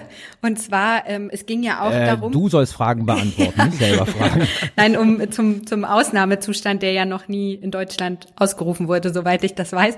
Aber es ging ja auch darum, wie man jetzt den Bundestag äh, funktionsfähig erhält. Und da gab es ja auch die Idee, dass ähm, oder unter den Notstandsgesetzen gäbe es ja so einen gemeinsamen Ausschuss des Bundestages, also dass der in einer kleineren Form zusammentritt. Und also meine Frage ist jetzt einfach nur, weil, also Gibt, gab es da jetzt irgendwie weitere Ideen zu oder nächste Woche ist ja Sitzungswoche, die soll ja auch abgehalten werden. Es müssen ja auch einige Mandate verlängert ähm, werden, die sonst auslaufen würden, wenn man jetzt halt länger den Bundestag, wenn er eben nicht zusammenkommen kann. Hat da jemand den aktuellen Stand, ob es da irgendwie eine Idee gibt, ob das in verkleinerter Form? Ja, also es, es, es gibt die Idee, äh, mit reduzierter Besetzung zu tagen. Äh, das funktioniert immer dann, wenn sich alle Fraktionen darauf verständigen. Stichwort ist dann so Pairing-Abkommen, das gibt's ja auch sonst schon mal. Also, äh, dass äh, von einer Fraktion so und so viele Leute ausfallen und dann von den anderen Fraktionen proportional auch so und so viele Leute nicht zu der Sitzung kommen. Also machbar ist das schon. Man muss nur gucken, da müssen alle mitspielen. Äh, und äh, es gab in dieser Woche, wenn ich das richtig sehe, einen entsprechenden Fall in einem Landesparlament, wo das, wo das geplant war, wo aber die AfD drauf bestanden hat, dass eine normale Sitzung stattfindet. Also das äh, ist ein auch dann ein demokratierechtliches Problem, dem man sich äh, gegenüber sieht. Wenn nur eine Fraktion sagt, nö, wieso, wir wollen doch das. Übrigens, Klammer auf, Fun Fact, die dann selber nicht vollständig anwesend war. Genau. Weil es doch so gefährlich war wegen Coronavirus. Also äh, da muss man aufpassen, dass solche Dinge nicht missbraucht werden. Es gibt Möglichkeiten und wir werden das in der nächsten Woche sehen, wie das praktisch läuft. Okay. Und äh, nochmal noch verfassungsrechtlich. Also in, in im Zuge des Notstandes hätte der gemeinsame Ausschuss nur extrem eingeschränkte Kompetenzen. Das heißt also, die Idee des gemeinsamen Ausschusses, die ist wieder aufgegriffen worden. Du musst aber dem gemeinsamen Ausschuss jetzt im Prinzip Bundestagskompetenzen übertragen. Und das ist in dem Notstand nicht vorgesehen äh, so. Da, also das ist komplizierter. Deswegen muss man daran arbeiten, wenn man sowas haben will. Also wir reden ja über Mechanismen, die für den großen Krieg und den Atomkrieg und äh, Deutschland ist weitgehend zerstört und, und all diese Dinge vorgesehen waren. Äh, und das ist also bei aller Schwere der Situation ist nicht der Fall. Also man kann noch vor die Tür gehen, ohne dass einen der nukleare Fallout sofort dahin rafft. Jetzt ein bisschen überspitzt gesagt. Obwohl man nicht vor die Tür gehen sollte. Ich tue es ja auch nicht. Ich wollte gerade sagen. Ähm, ich wollte noch, jetzt reden wir schon eine Stunde darüber, wir müssen langsam da ein bisschen zum Ende kommen. Ich möchte aber noch einen Aspekt aufgreifen, der mir jetzt in letzter Zeit zunehmend auffällt, nämlich der Aspekt psychologische Kriegführung. Äh, da haben wir. Darf ich ganz kurz dazwischen? Und jetzt sind wir brandaktuell. Bayern hat gerade eine landesweite Ausgangssperre verhängt. Oha. Mhm. Äh, Interessant. Deutete sich gestern Abend ja auch schon ja. Genau. Immer mehr und mehr an. Ja. Jetzt bleibe ich noch mehr drin. Äh, ich bleibe noch, noch zu Hause, genau. Äh, also Stichwort psychologische Kriegführung. Das sehen wir derzeit von den, ja man muss sagen, von den beiden Supermächten gerade in dieser Situation. Also bei den Chinesen, wo in den letzten Tagen verstärkt der Vorwurf kam, amerikanische Soldaten haben das Virus nach Wuhan gebracht nämlich zu den internationalen Militärmeisterschaften im vergangenen Jahr. Klammer auf, da war auch die Bundeswehr dabei. Das hat nur noch keiner gesagt bei diesen Militärmeisterschaften. Jetzt habt ihr es gehört. Das ist der eine Vorwurf. Und von der anderen Seite ein US-Präsident, der, da gab es auch sehr interessante Bilder gestern Abend, der in seinem Redemanuskript den Begriff Coronavirus noch schnell in Chinese Virus umändert also wo von den beiden Seiten äh, so auf die andere gezeigt wird nach dem Motto, es ist eigentlich euer Virus äh, mit abgestufter Aussage, ihr habt diesen Virus äh, gezüchtet und äh, habt ihn jetzt als biologische Waffe freigesetzt. Äh, wir sehen also einfach jetzt äh, unabhängig von, von, von den Details. Wir sehen einfach, dass auf so einer Ebene der psychologischen Kriegführung unterhalb der Schwelle bewaffneten Konflikts, aber trotzdem besorgniserregend diese Geschichte eingebracht wird, oder? Ein Satz noch hinzuzufügen. China ähm, hat ja ein interessantes Narrativ jetzt entwickelt, nämlich zum einen sagt man, wir haben die Krankheit besiegt, weil wir eben der überlegen funktionierende Staat sind. Und ähm, wir schicken jetzt Hilfe. Also es gibt da ganz interessante Entwicklungen, Flugzeuge, die eben mit Personal und mit äh, Schutzausrüstung beispielsweise Italien erreichen. Äh, Jack Ma, also dieser Alibaba-Milliardär, der eben, ich weiß gar nicht, die Zahl habe ich nicht im Kopf, 50.000 50 Einheiten. 50 genau, ähm, auch ähm, Masken oder irgendwas in die USA fliegen lässt und so. Und man, also China geriert sich jetzt im Prinzip als die kompetente äh, Supermacht im 21. Mhm. Jahrhundert, die eben mit die, dieses Risiko bezwungen hat. Gleichzeitig werfen sie alle US-Journalisten aus dem Land und machen im Prinzip Blackout, weil natürlich die Vermutung ist, was alle Epidemiologen und so weiter sagen, jetzt nach Ende äh, der Ferien, nachdem man diese Lockdowns äh, systematisch wieder lockert in, in China und wo auch die ganzen Fabriken wieder hochgefahren werden, ist die Wahrscheinlichkeit extrem hoch, dass man eine zweite Infektionswelle bekommt. Und die versucht, glaube ich, China vor dem Rest der Welt zu verbergen. Mal davon abgesehen, dass China zu Beginn auch nicht äh, unbedingt schon gleich an Tag eins der Rest der Welt Bescheid gesagt hat, dass überhaupt dieser Ausbruch stattgefunden hat. Also das ist die, die, äh, ich habe da auch kürzlich, äh, glaube ich, Foreign Policy oder so hatte was darüber. Jetzt gerade wirklich das US-China-Verhältnis absoluter Tiefstpunkt. Genau, das auch in diesem System Konkurrenz, ne? Also ne, sind Ja, Demokratien in, in überhaupt einer Zeit, wo es am vorbereitet? unnötigsten ist. Ja. Das muss man auch nochmal dazu sagen. In einer Zeit, wo es am unnötigsten ist. Absolut. Ja, wobei das ist ja wirklich interessant, weil China, habe ich den Eindruck, China denkt schon an die Post-Corona-Welt und ist gerade ganz stark dabei, sich quasi so zu platzieren, dass sie ähm, profitieren von der von der Situation. Also insbesondere eben dieses China als der ja Provider von Common Goods, also der der der Exakt. wie sagt man denn das, der quasi das die Weltmacht, Allgem Allgemeingüter. die Allgemeingüter zur Verfügung stellt. Genau und Wobei man da sagen muss, ähm, diese Hilfsaktion, also für Italien, die sah natürlich bombig aus mit diesem Riesenjet, der da landete und wo die Mediziner rausmarschierten. Die Italiener haben dafür bezahlt. Ja, ja, und Also ja, das muss man auch sehen. Stimmt schon, aber ähm, gleichzeitig scheint es mir, als würde diese PR-Aktion und diese ganze Narrative doch relativ fruchten. Ich weiß nicht, ob ihr dieses Video gesehen habt vom äh, serbischen Präsidenten, der gesagt hat, ähm, Serbien ist ja übrigens EU-Beitrittskandidat, wo der serbische Präsident gesagt hat, das einzige, kann, äh, das einzige Land, das uns jetzt helfen kann, ist China. Also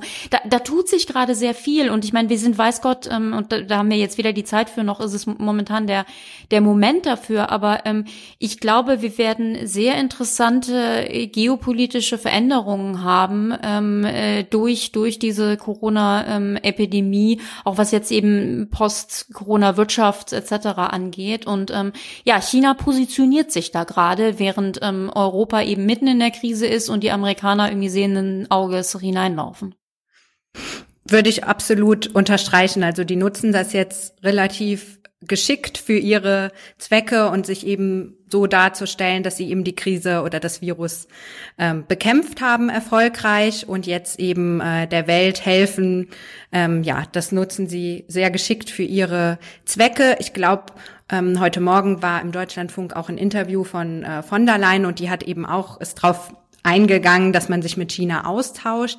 Das, ich finde es auch wichtig, weil China wirklich viele Erfahrungen gemacht hat mit dem, mit dem Virus, dass man auch gerade im medizinischen und im Forschungsbereich da die Ergebnisse nutzt. Das passiert aber auch, glaube ich, ähm, dass äh, China da ja auch sehr früh ähm, die Virussequenz bereitgestellt hat, dass da Forscherteam weltweit dran arbeiten können. Aber es stimmt schon, dass man da sehr vorsichtig sein muss mit diesen geopolitischen Konsequenzen. Vielleicht als Rausschmeißer noch die Frage nach der Rolle äh, der Weltgesundheitsorganisation, der WHO, die ja ähm, auch erhebliche Reformen durchläuft gerade. Ähm, was kannst du uns denn dazu vielleicht noch berichten? Ähm, gibt äh, uns das Hoffnung, äh, dass wir vielleicht in Zukunft auch als Weltgemeinschaft besser aufgestellt sind, um mit solchen Dingen umzugehen? Und darf ich vielleicht ähm, die Frage nochmal in eine noch höhere Flughöhe äh, führen? Zeigt die Bekämpfung der Pandemie in den einzelnen Staaten gerade nicht sehr deutlich, dass das, was lange Zeit diskutiert worden ist, als Krise des Multilateralismus und der multilateralen Zusammenarbeit jetzt voll durchschlägt, weil alle internationalen Organisationen im Prinzip gesidelined sind, also an der Seitenlinie stehen und die Nationalstaaten die Art und Weise bestimmen, wie sie auf diese Krise reagieren. Ja, zur Rolle der WHO und äh, ja zur internationalen, ähm, äh, nochmal zur internationalen Komponente. Die äh, WHO ist die ist eine VN-Unterorganisation ähm, und äh, die eben koordiniert und anweist in allen Gesundheitsbelangen, also ganz ganz viele andere Themen, Gesundheitsthemen neben auch Infektionskrankheiten, Epidemien und Pandemien.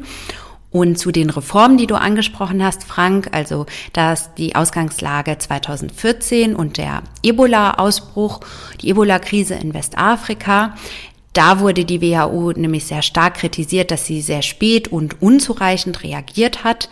Im ähm, März 2014 wussten wir, dass wir es mit Ebola in der tödlichsten Form zu tun haben.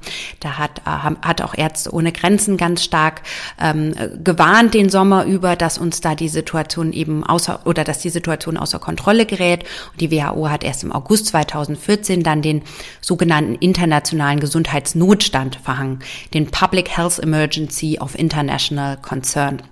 Das ist ein Instrument aus den internationalen Gesundheitsvorschriften, ähm, für dessen Umsetzung eben die WHO verantwortlich ist. Und sie kann diesen Public Health Emergency of International Concern oder abgekürzt FIKE verhängen, wenn ein, äh, eine Gesundheitskrise ernst, ungewöhnlich und unerwartet auftritt und wenn sie mehrere Länder bedroht und wenn nach Meinung der WHO ähm, eben mehrere Länder auch oder eine internationale Koordinierung erforderlich ist, um diese Gesundheitskrise einzudämmen. Diesen internationalen Gesundheitsnotstand hat die WHO auch äh, im Fall von Covid verhangen am 30. Januar diesen, diesen Jahres. Aber jetzt nochmal zu den, zu den Reformen, äh, die ich angesprochen habe. Ähm, die äh, WHO hat eben, nachdem sie da sehr stark kritisiert wurde, verschiedene Reformen eingeleitet. Das hat einmal eine finanzielle Dimension, weil man eben 2014 hatte die WHO kaum flexible Mittel. Da hat man jetzt so einen Fund äh, kreiert oder, oder aufgesetzt.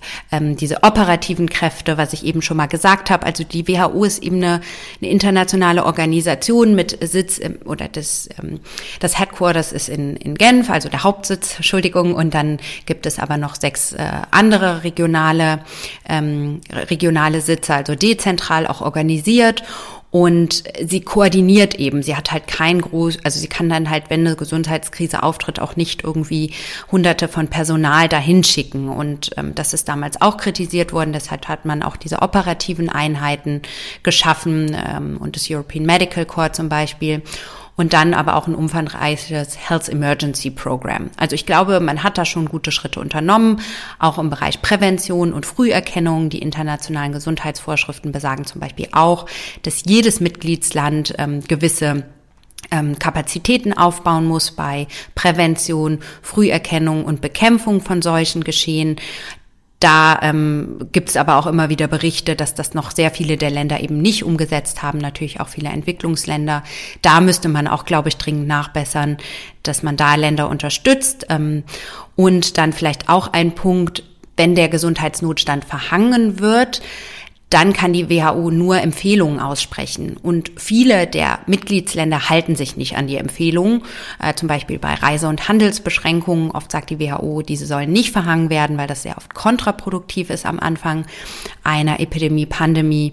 Und ähm, genau, und es gibt halt keine Mittel für die WHO, dass sie diese Maßnahmen oder dass die Mitgliedsländer diese Maßnahmen umsetzen müssen, beziehungsweise dem nicht wieder widersprüchlich handeln. Also ich glaube, da könnte man der WHO vielleicht auch mehr Kompetenzen verleihen oder so ein Naming-Shaming-Prinzip.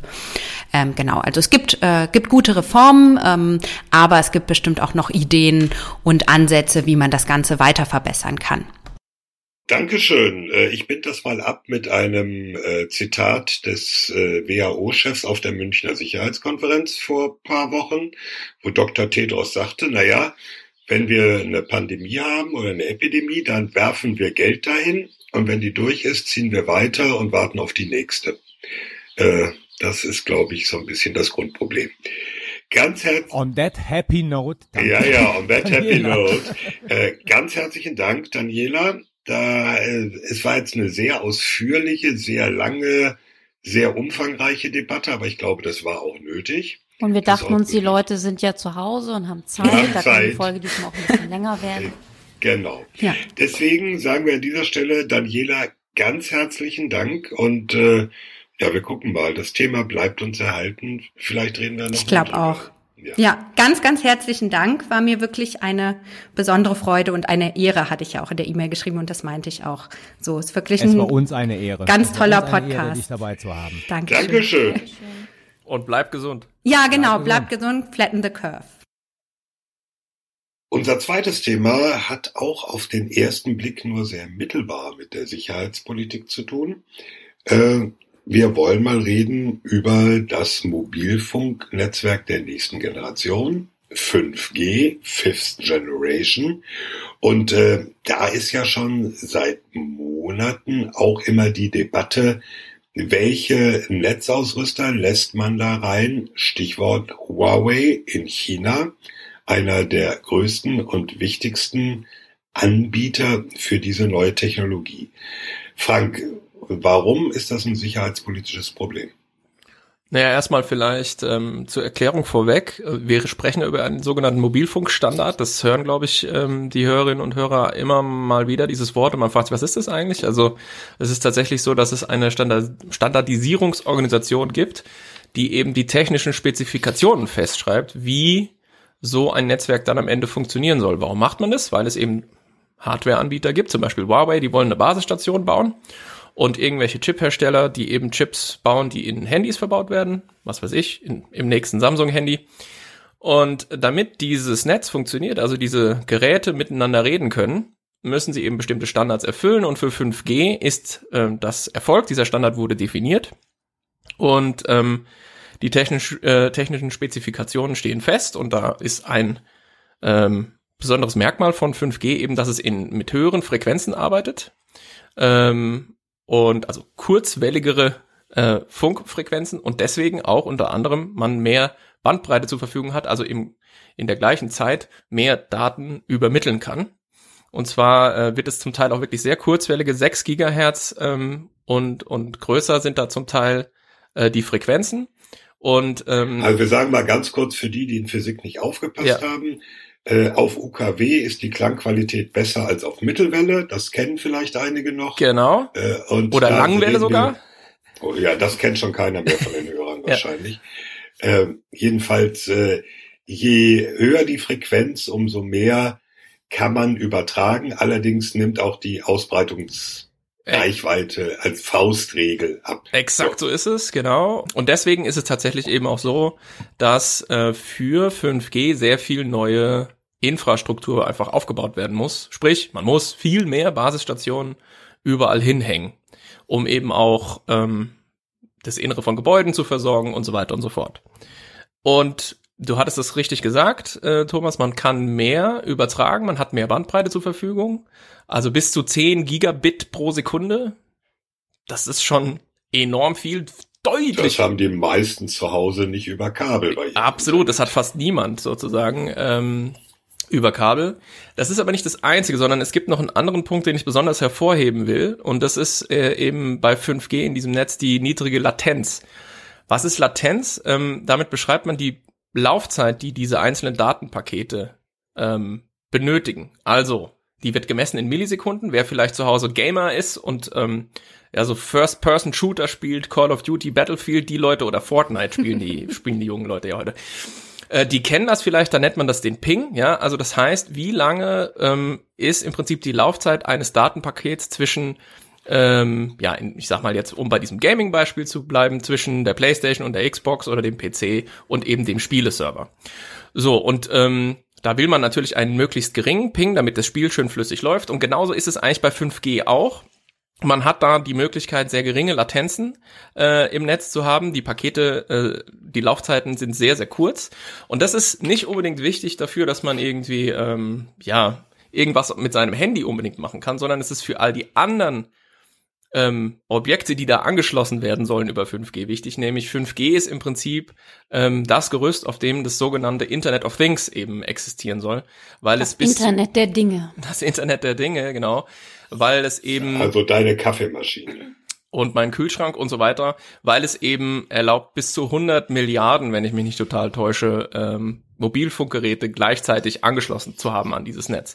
Und vielleicht damit es noch klarer wird, warum ist es wichtig? Weil wenn wir uns vorstellen, was soll da in diesem Internet of Things, in diesem Internet der Dinge sich alles sozusagen bewegen und kommunizieren, das sind natürlich die klassischen Beispiele, sind nicht nur Dinge in der Industrie, also beispielsweise Maschinen und ähnliches, sondern vielleicht auch sowas wie autonome äh, äh, Fahrzeuge oder hier, Rike, für dich die Drohne, die eben kommt und dein Paket ausliefert und die müssen natürlich alle sehr schnell mit wenig Verzögerung miteinander kommunizieren können, ja, weil Bruchteile von Sekunden schon einen Unterschied machen können, beispielsweise im Autoverkehr, wenn irgendwie ein Hund auf die Straße läuft und dann sagt eben autonomes Fahrzeug 1, sagt, oha, Hund, das muss ich den anderen drei Fahrzeugen, die auch alle auf diese Kreuzung zufahren, sagen.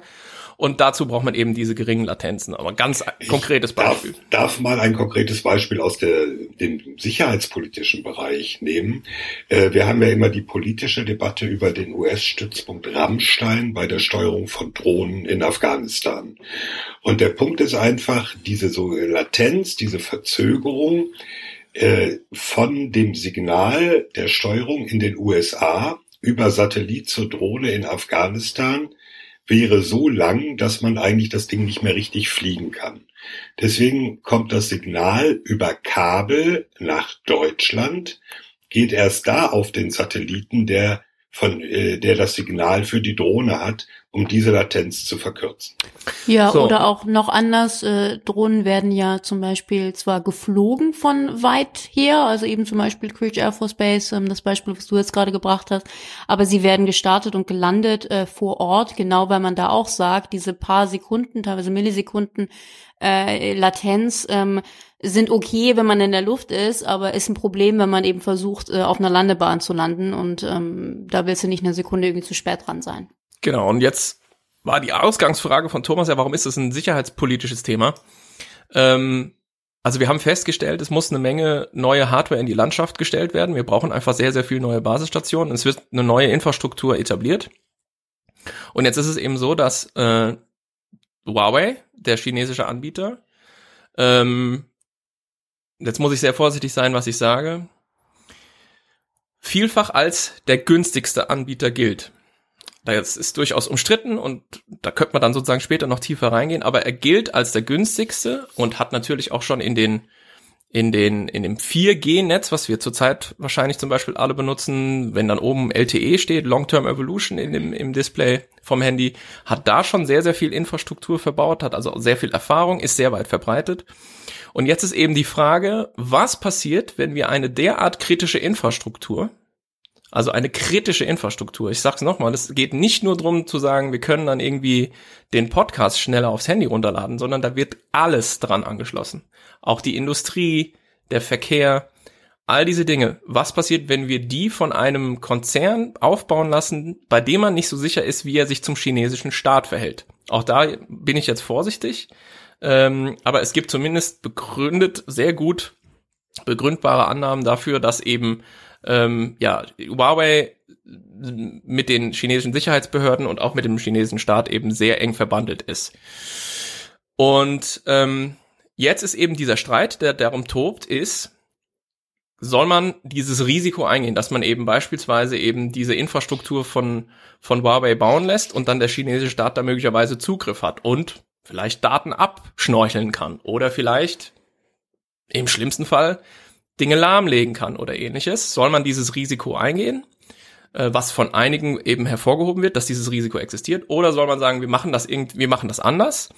Ähm, wir wählen vielleicht eine Lösung, die teurer ist, vielleicht auch etwas länger dauert. Auch das ist alles umstritten. Aber ich rekonstruiere jetzt mal so ein bisschen diese Debatte. Ähm, indem wir beispielsweise europäische Anbieter nehmen, in, äh, mit Blick auf beispielsweise den Aufbau des deutschen Netzes. Ericsson wäre so ein Beispiel. Und darum tobt eben dieser Streit und der ist natürlich total verquickt, das ist jetzt mein letzter Satz, mit anderen ähm, Handelsstreitigkeiten. Also das haben wir ja verschiedentlich schon bemerkt, dass alle möglichen auch sicherheitspolitischen Dinge plötzlich auch mit ähm, ja mit so Handel vermengt werden. Und deswegen hat man eben zum Beispiel auch konkret auf deutscher Seite ähm, ja Angst davor, dass wenn man Huawei hier nicht zum Zug kommen lässt, China eben sagt, gut, dann kaufen wir keine Volkswagen mehr. Und das wäre natürlich schon ein harter Schlag ähm, für den Standort Deutschland und für eine Schlüsselindustrie bei uns im Land. Und deswegen ist die Sache eben so, ja, schwierig und brisant. Ich möchte hinzufügen, du sagtest äh, beispielsweise Ericsson oder auch Nokia. Was ich so interessant finde, ist, es sind eigentlich fast, wenn mich nicht alles täuscht, diese drei Player ausschließlich, Huawei aus China und dann eben Nokia und Ericsson aus Europa, die wirklich in der Lage sind, selber diese 5G-Netze zu bauen. Also es gibt, glaube ich, noch so ein paar andere Anbieter, die da teilweise noch mit involviert sein können, aber das sind quasi die drei Akteure, richtig? Worauf ich hinaus will, ist folgendes. Erstens, es gibt sehr wenig Anbieter, äh, Firmen, die das überhaupt bauen können. Und zweitens, zumindest die in der ersten Reihe, und wie gesagt, es mit Cisco und es gibt sicher noch ein paar andere, die da auch so ein bisschen involviert sein können, aber in der ersten Reihe stehen eigentlich drei Akteure und das sind nämlich eben einmal ein chinesischer und zwei europäische.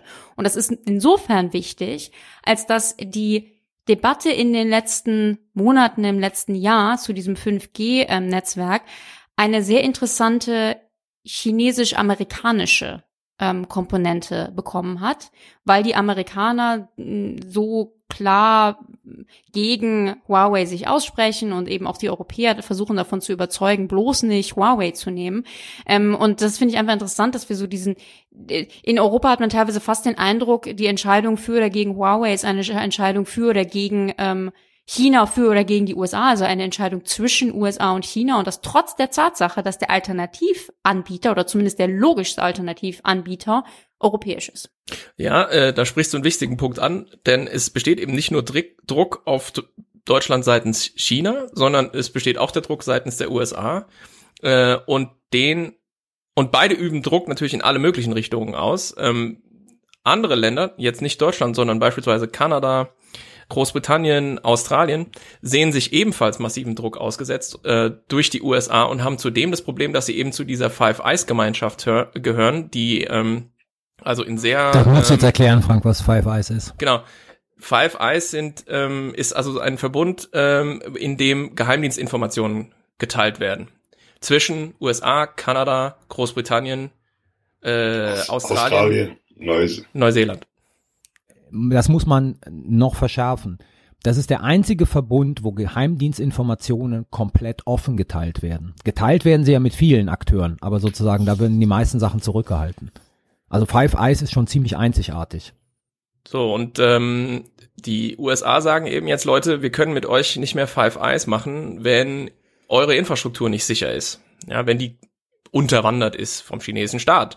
Und äh, deswegen ist auch in diesen äh, vier anderen Staaten neben den USA, wo man sich sehr klar gegen Huawei entschieden hat, sowieso schon auch länger Sanktionen verhängt hat gegen Huawei. Du kannst auch eigentlich keine Huawei äh, Mobiltelefone mehr kaufen in den USA.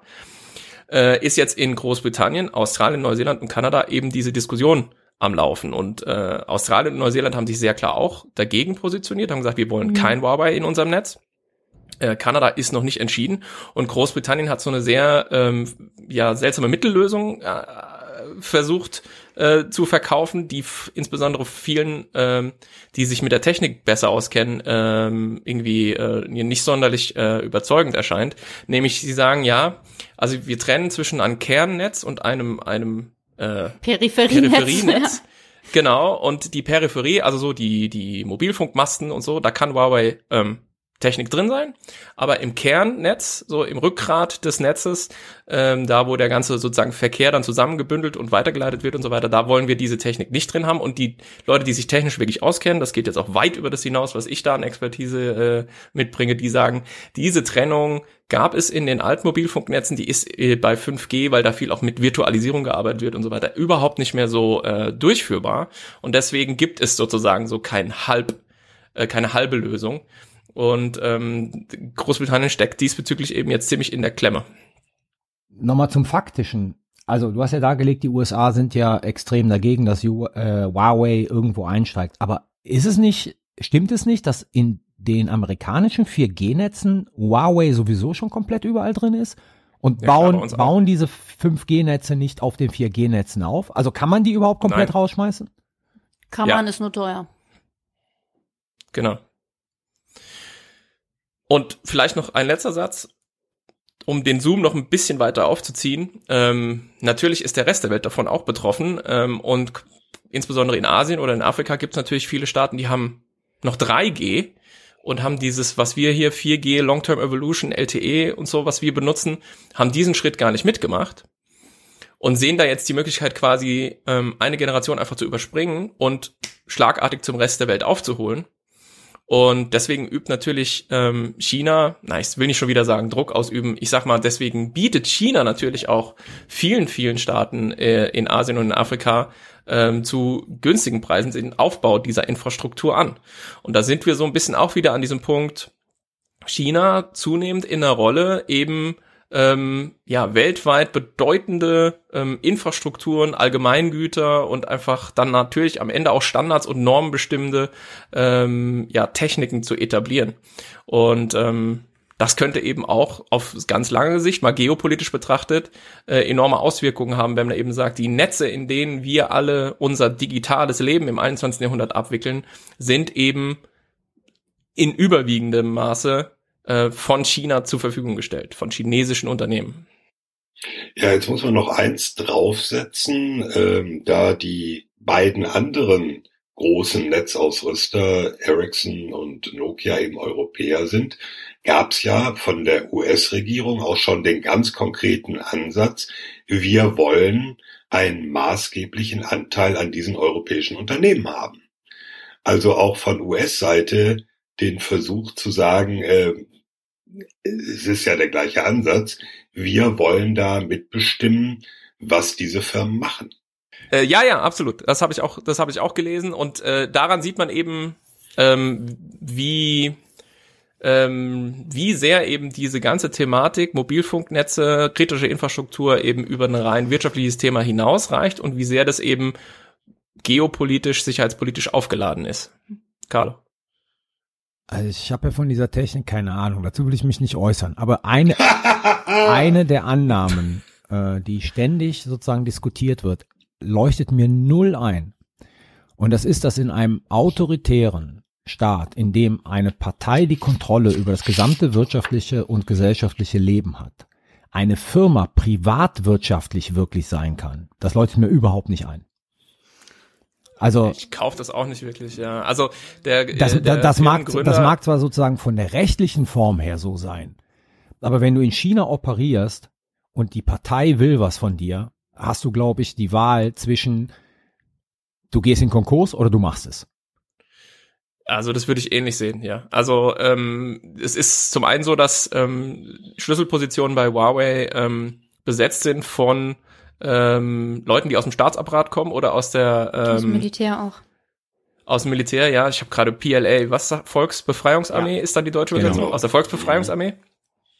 Und selbst wenn das nicht der Fall wäre, äh, sondern das einfach irgendwelche sozusagen quirligen chinesischen Start-up-Typen gewesen wären, die diesen Huawei-Konzern hochgezogen ähm, hätten, früher oder später hätte dann natürlich quasi äh, die Partei mal angeklopft und gesagt, äh, ne, chinesischer Staat und so.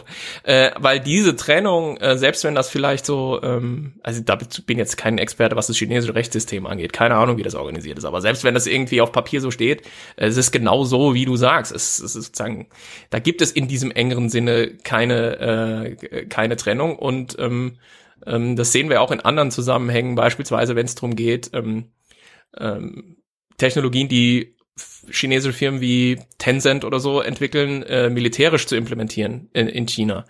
Ähm, da wird überhaupt nicht lange sozusagen rumgemacht, sondern ähm, das geht fließend ineinander über und so wird es hier bei Huawei mit sehr hoher Wahrscheinlichkeit auch sein. Lehne ich mich mal aus dem Fenster und behaupte mhm. das. Also das klingt ja alles so nach dem Motto aus Sicherheitsgründen by European. Äh, wobei ich das ja so verstehe, es ist zum Teil, es ist diese wirtschaftliche Frage, es ist eine Kostenfrage. Äh, wäre es denn überhaupt realistisch zu sagen, okay, wir kaufen jetzt oder deutsche Unternehmen, die Netze aufbauen, kaufen jetzt nur noch bei Ericsson und Nokia, weil ähm, da gibt's doch, glaube ich, auch das Problem einfach mit der schlichten Kapazität. Ja. Zu sagen, kann man den, also, den Ausbau überhaupt so schnell vorantreiben wie gewollt? Ich nach meinem Kenntnisstand ist es so, dass es natürlich gewisse Fahrtabhängigkeiten gibt bei den Ausrüstern, ja, Telekom, Vodafone und so, die sagen, wir haben 4G zu so und so viel Prozent irgendwie mit Huawei bestritten. Äh, da gibt es Geschäftsbeziehungen, wir kennen die Technik und wir würden sozusagen daran festhalten. Ähm, das ist sozusagen der eine Punkt und das andere ist tatsächlich, ähm, dass es im Allgemeinen so kolportiert wird, Huawei ist der günstigste und der verfügbarste Hersteller. Was heißt der Es gibt aber auch Leute, na, im Sinne von sozusagen, wenn ich jetzt die Hardware kaufen will, dann muss ich nicht erst irgendwie ein Jahr warten, sondern die Sachen sind in der Produktion okay. oder sind verfügbar. Also wenn, wenn du wenn du jetzt 10.000 Basisstationen genau. bestellst, dann kriegst du die auch relativ bald. Genau, dann kriege ich die geliefert und kann die halt in München sozusagen an jede an jede Straßenlaterne hängen und dann ist dann steht das Netz. Und ähm, das ist sehr schwer äh, für jemanden, dessen Tagesgeschäft, wie in meinem Fall jetzt, es nicht ist, sich nur die 5G-Debatte anzugucken, da wirklich ähm, eine Linie durchzuschlagen, weil es, das, all diese Dinge werden zum Teil vehement bestritten. Ja.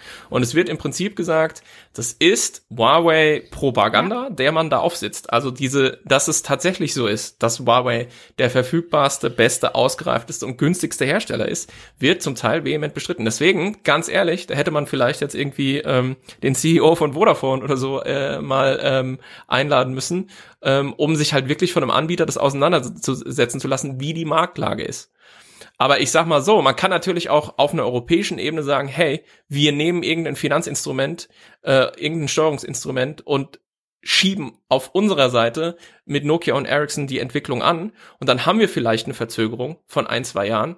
Dafür haben wir dann halt einfach aber Netze, von denen wir halbwegs sicher davon ausgehen können, dass, ähm, dass eben unsere kritische Infrastruktur zumindest ja von uns selber ausgeschnüffelt wird und nicht von China. Ja. Stichwort Propaganda. Ich finde das höchst interessant, wie Huawei sich in dieser Debatte ähm, platziert. Also äh, permanent hört man irgendwie von Huawei, sei es auf Twitter, sei es auf irgendwelchen Pressemeldungen etc., ähm, was sie machen, was sie können etc. pp. Ähm, während Ericsson und Nokia also zumindest nach meiner Perzeption ist da das große Schweigen. Was mich ein bisschen wundert, also ich frage mich immer, warum kommt Ericsson und Nokia nicht eigentlich viel stärker heraus und sagt, hallo, wir können das, wir, wir, wir machen das ja auch schon. Also interessanterweise, Ericsson und Nokia bauen ja eben 5G-Netze, ähm, auch in Asien.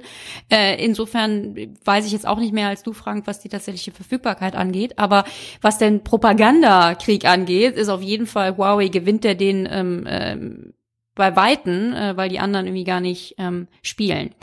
Ich habe noch ja, einen Punkt, und zwar, was ich sehr interessant finde, ist, dass äh, wir machen, wir reden über ähm, 5G und äh, Huawei immer nur mit diesem Negativargument, nämlich wir müssen Huawei vielleicht ausschließen oder wie du vorhin sagtest, Thomas, aus Sicherheitsgründen bei European.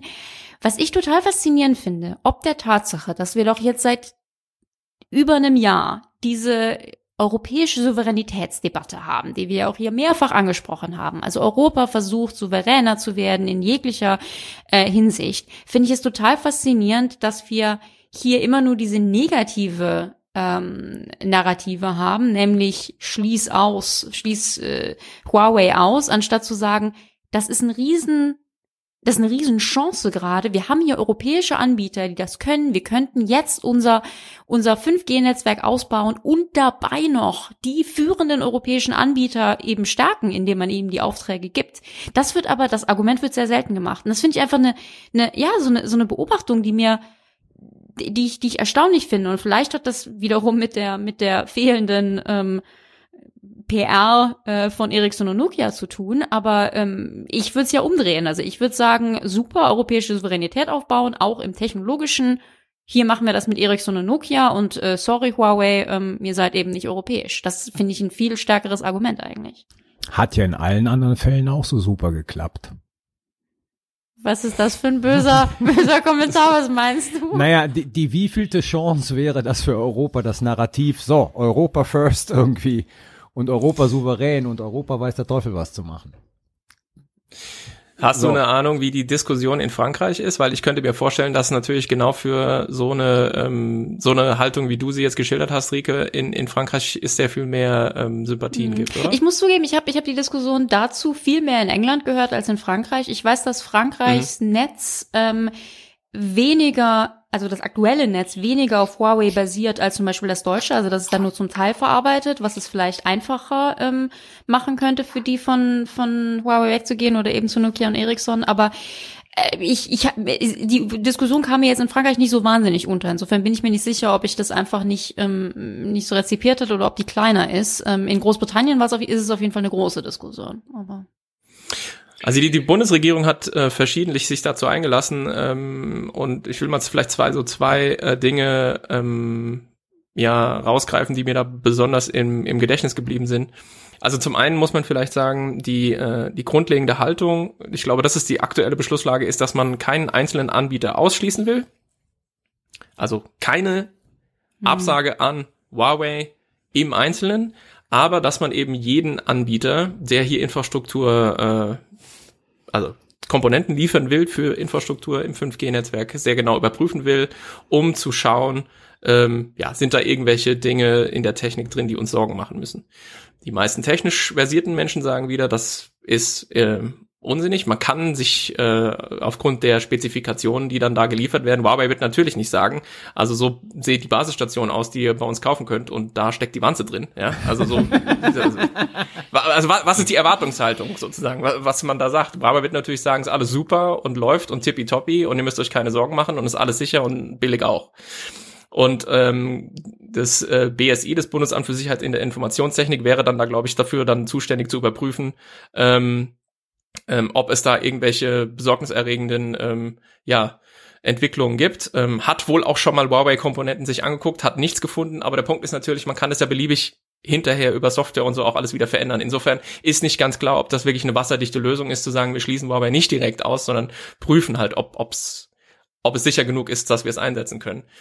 Und ähm, das geht eben zusammen mit einer Äußerung von Peter Altmaier, der gesagt hatte, also irgendwie, das, das kriege ich jetzt den Wortlaut nicht mehr so genau zusammen, aber er sagte halt so sinngemäß, ja, was wäre denn, wenn wir jetzt irgendwie keinen französischen Wein mehr kaufen und und ähm, und ähm, ja, hat noch irgendwie keinen Schweizer Käse so ungefähr hat er genannt. Und äh, ich glaube, da merkt man, wie groß der Druck auf die deutsche Politik wirklich ist, äh, mit Blick auf die möglichen wirtschaftlichen Folgeschäden im Verhältnis zu China, weil das ist auch einem Herrn Altmaier klar, dass wir ja unsere kritische Infrastruktur nicht aus Käse und Rotwein aufbauen. Also ja, so nicht. Schön, das ist kritisch. Mein, schön meine kritische Infrastruktur. Gin gehört noch dazu. Okay. ja, aber ähm, Ne, ist klar, also das, das ist schon was anderes. Käse und Rotwein ist eben was anderes als das Rückgrat der digitalen äh, Wirtschaft und Gesellschaft äh, für die nächsten 20 Jahre. Und äh, deswegen muss man da dann, glaube ich, sozusagen anders rangehen und sich vielleicht tatsächlich fragen, welche Risiken sind wir bereit einzugehen. Ich möchte mal ähm, den Blick noch ein bisschen weiter aufmachen, äh, zu sagen, okay, äh, 5G-Technologie dann eben nicht aus China einkaufen, sondern europäisch. Äh, ist das nicht ein bisschen Augenwischerei, wenn wir davon ausgehen müssen, dass grundlegende Komponenten wie Chips oder sowas gar nicht mehr in Europa und auch nicht in den USA gefertigt werden, sondern ohnehin so oder so aus China kommen müssen. Also äh, ist es nicht äh, auf der kleinen Ebene so nach dem Motto, ich kaufe nur noch deutsche Autos, äh, aber die Komponenten da drin kommen eh woanders her. Also im Grunde genommen lächerlich. Guter Punkt. Ja, also äh, ist so eine Huawei-Basisstation dann durch und durch Huawei oder steckt dann halt ein, ein Qualcomm-Chipsatz drin? Weiß ich ehrlich nee, gesagt. Nee, andersrum ist so eine Ericsson-Basisstation durch und durch Ericsson. Genau. Huawei ist ja egal, ob da chinesische andere ja, okay, sind. Ja, okay, fair enough. Ja, ja, ja. ja. Ja, also äh, wir hatten ja das Problem selbst bei den F-35 Kampfjets der USA, haben sie irgendwann festgestellt, ui, ein Teil der Chips, die wir da einbauen, die kriegen wir nur aus China, weil die in den USA keiner mehr produziert. Thomas hat Ghost Fleet gelesen. Deswegen, deswegen fliegt die F-35 ja auch nicht so gut. Das auch. Äh, no, Nochmal ein Punkt, ähm, um nochmal zurückzugehen, weil ich hatte Rike ja so ein bisschen abgeschmiert mit ihrer europäischen Souveränität. Was natürlich interessant ist an dieser ganzen äh, Geschichte, um, um das mal ins Politische zu heben, und da ist der Unterschied zwischen Europa und China und den USA. Ähm, mit welcher Aggressivität die Chinesen auch drohen über ihre Botschafter und sozusagen Botschaften in die europäischen Staaten hineintragen, während die Europäer sich nicht aktiv um einen europäischen Standard kümmern. Das, das finde ich ja sozusagen von der geopolitischen Seite her.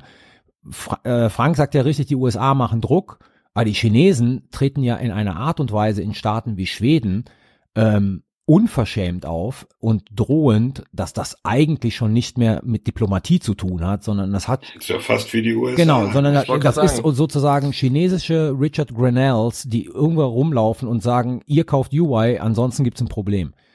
Und ähm, Europa in der Beziehung ist seiner Tradition treu, nicht aggressiv für eine europäische äh, Lösung aufzutreten sondern ist irgendwie Spielball zwischen den USA und den Chinesen, ist mein Eindruck. Was ich so, so interessant finde, ob der Tatsache, dass ähm, die anderen, die Alternativanbieter eben europäisch sind und nicht amerikanisch. Also wir hatten es ja auch erwähnt, ähm, ich glaube ich, in der Folge zur, zur Münchner Sicherheitskonferenz, weil da war das ja auch so ein Riesenthema.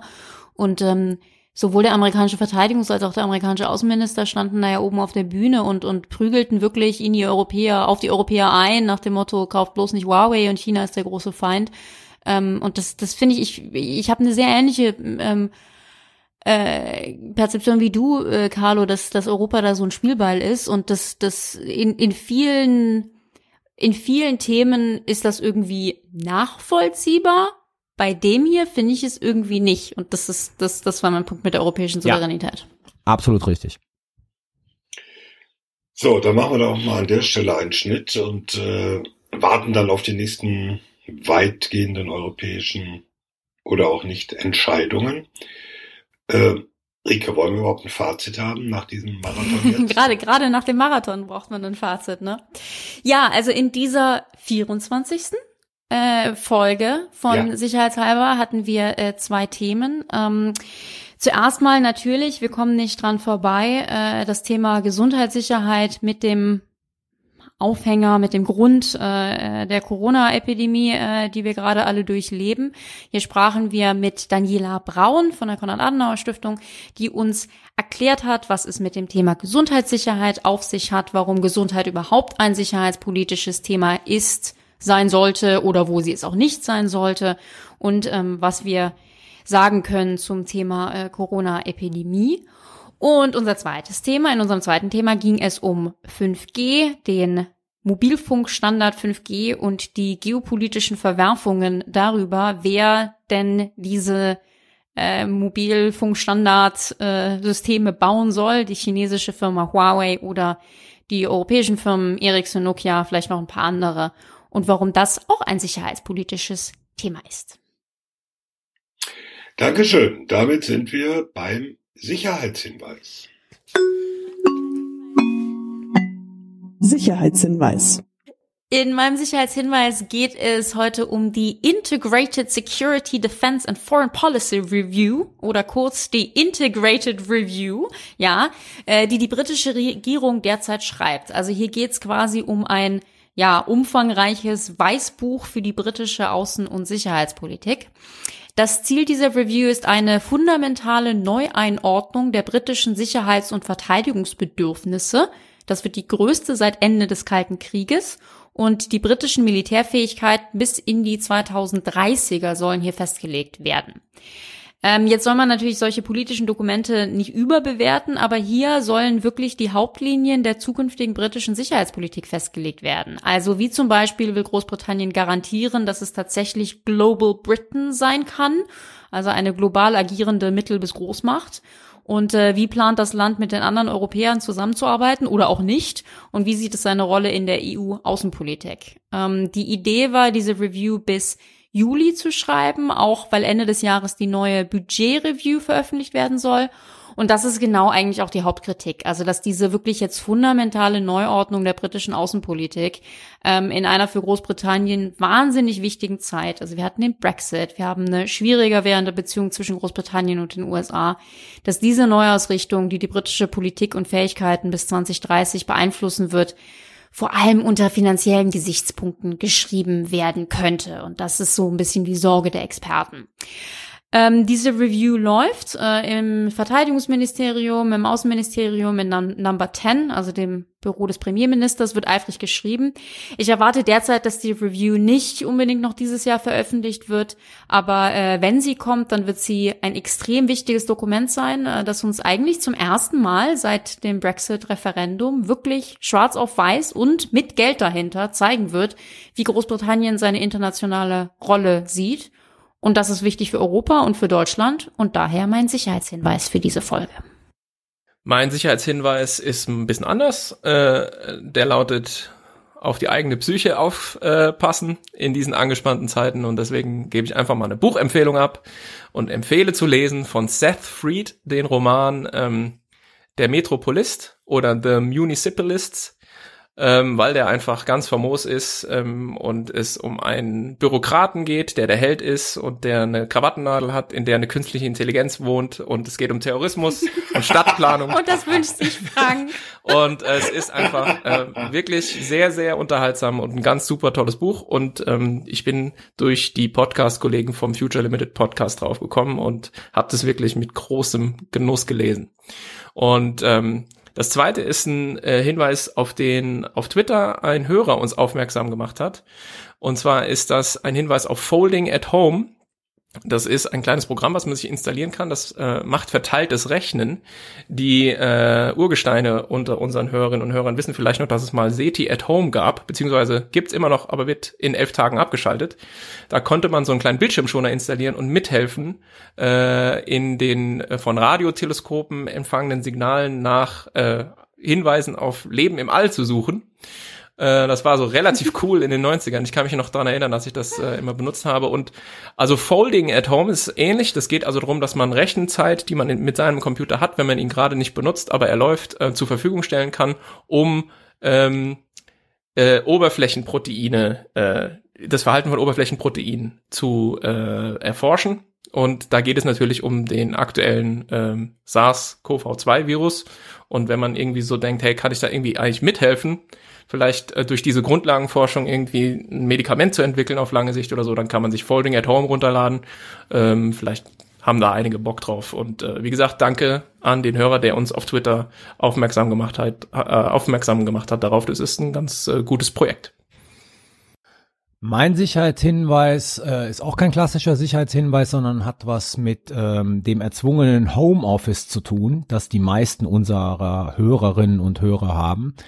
Ähm, die meisten Datenbanken und Verlage haben auf diese äh, Corona-Krise dahingehend reagiert, dass sie große Teile ihrer Verlagsbestände, und jetzt reden wir von den, von den Fachverlagen, der Öffentlichkeit frei zugänglich machen. Also sei es JSTOR, was gestern äh, rausgekommen ist, das war ein bisschen ein Hoax, weil ähm, es war nicht das erste Mal, aber die, die machen immer mehr drauf. Cambridge University Press, Oxford University Press und immer mehr Verlage und Datenbanken äh, erlauben einen Zugriff auf ihr Zeugs, was dahinter liegt, vieles, was relevant ist für Sicherheitspolitik. Und wer zu Hause im Homeoffice sitzt und ein bisschen Zeit hat zum Lesen, sollte sich da mal kundig machen. Ähm, das sind momentan wirklich unerschöpfliche Quellen, die einem da zur Verfügung stehen. Ähm, das wird nach der Krise natürlich anders sein, aber momentan versüßt es ein bisschen ähm, die Arbeit im Homeoffice. Ich mache ganz traditionell einen Sicherheitshinweis und schließe ein bisschen den Bogen zu Rike. Es geht auch um Planungen und unter normalen Umständen wäre wahrscheinlich die Debatte darüber diese Woche sehr ausführlich gewesen. Das Bundeskabinett hat nämlich den Entwurf des Bundeshaushalts fürs nächste Jahr und die mittelfristige Finanzplanung bis 2024 vorgelegt. Da ist natürlich für uns hier der Verteidigungshaushalt interessant. Äh, der soll im kommenden Jahr um 600 Millionen Euro steigen auf 45,6 Milliarden. Aber das ist das Neue. Diese 45,6 Milliarden Euro sollen dann bis zum Jahr 2024 verstetigt werden. Im vergangenen Jahr hatte die Planung ja noch vorgesehen, dass der Verteidigungshaushalt wieder ein bisschen sinken wird. Das soll jetzt nicht passieren. Also nächstes Jahr leichte Erhöhung, dann gleichbleibend. Dazu muss man zwei Dinge sagen. Das ist natürlich äh, bedingt dadurch, dass das die Zusage der Bundesregierung ist, bis 2024 die sogenannte NATO-Quote auf 1,5 Prozent zu heben, also der Anteil am Bruttoinlandsprodukt, der im Haushalt für Verteidigungsausgaben steht. Äh, diese Quote ist äh, wie der ganze Haushalt im Moment ähm, sehr mit großen Fragezeichen versehen, denn äh, ob die Planung so bleiben kann, wird davon abhängen, wie sich die aktuelle Pandemie auf die Wirtschaft auswirkt. Also zum einen, ist das Geld überhaupt dann noch da im Haushalt? Und die zweite Frage, diese ganzen Berechnungen der NATO-Quote sind natürlich auch äh, Makulatur. Denn wenn es eine Rezession gibt, das Bruttoinlandsprodukt in den Keller rauscht, dann hat man die zwei Prozent NATO-Quote ganz schnell erreicht, äh, ohne dass es wirklich irgendwas gebracht hätte. Also, Haushalt, Verteidigungshaushalt soll steigen, soll verstetigt werden. Aber ob diese Entscheidung, dieser Beschluss oder dieser Vorschlag der Bundesregierung Bestand hat und Sinn macht, das wissen wir noch nicht. Das war der Sicherheitshinweis. Sicherheitshinweis. Damit sind wir am Ende dieser längsten Folge, die wir je aufgenommen haben. Äh, wir hoffen, dass es äh, trotzdem, oh nein, nicht trotzdem, ihr habt Zeit und dass das in diesen Zeiten auch sehr sinnvoll ist. Sicherheitshalber kann man überall hören und abonnieren, wo es Podcasts gibt. Wenn euch der Podcast gut gefällt, dann erzählt euren Freunden und Bekannten davon, schenkt uns fünf Sterne auf Apple Podcasts. Damit können neue Hörerinnen und Hörer uns besser finden. Unser Online-Shop hat natürlich weiter geöffnet, ungeachtet der Einschränkungen für normale Läden. shop.spreadshirt.de slash sicherheitshalber Shop. Da gibt es dann die Dinge, die einem das Homeoffice verschönern. Das ist richtig. Im pinken Hoodie arbeitet es sich viel besser. Genau. Mit sicherheitshalber Mauspad und den Teddy Ja, immer. und die Tasse der Teddy, ja, wie So, gesagt. so müsst ihr euch vorstellen, wie ich meine Sachen dieser Tage schreibe. Ja, auf Twitter findet ihr uns äh, unter @sicherheitspod und über E-Mails an sicherheitspod@gmail.com freuen wir uns auch immer sehr. Ja, und die nächste Episode, die haben wir auch schon in der Planung, Folge 25, wollen wir am 6. April aufnehmen. Das ist relativ bald, aber wir wollen ja ohnehin ein bisschen kürzere Abstände haben. Äh, Und auch in dieser Zeit kann ja noch verdammt viel passieren. Bis dahin, haltet Abstand, seid solidarisch mit euren Mitmenschen. Social Distancing ist ja eigentlich das falsche Wort. Abstand halten. Physical Distance. Aber äh, nicht äh, den sozialen Abstand. Das kann man ja auf verschiedenen Wegen weitermachen. Denkt an die Älteren und an die Kranken, die besonders gefährdet sind. Stay safe. Äh, passt auf euch auf. Und damit verabschieden sich Thomas Wiegold auf Twitter at Thomas-Wiegold. Ulrike Franke auf Twitter at Rike Franke. Frank Sauer auf Twitter, at Dr. Frank Sauer. Carlo systemrelevant Masala auf Twitter Carlo Masala 1. Tschüss. Tschüss. Ciao, bleibt gesund. Bleibt gesund and stay the fuck at home.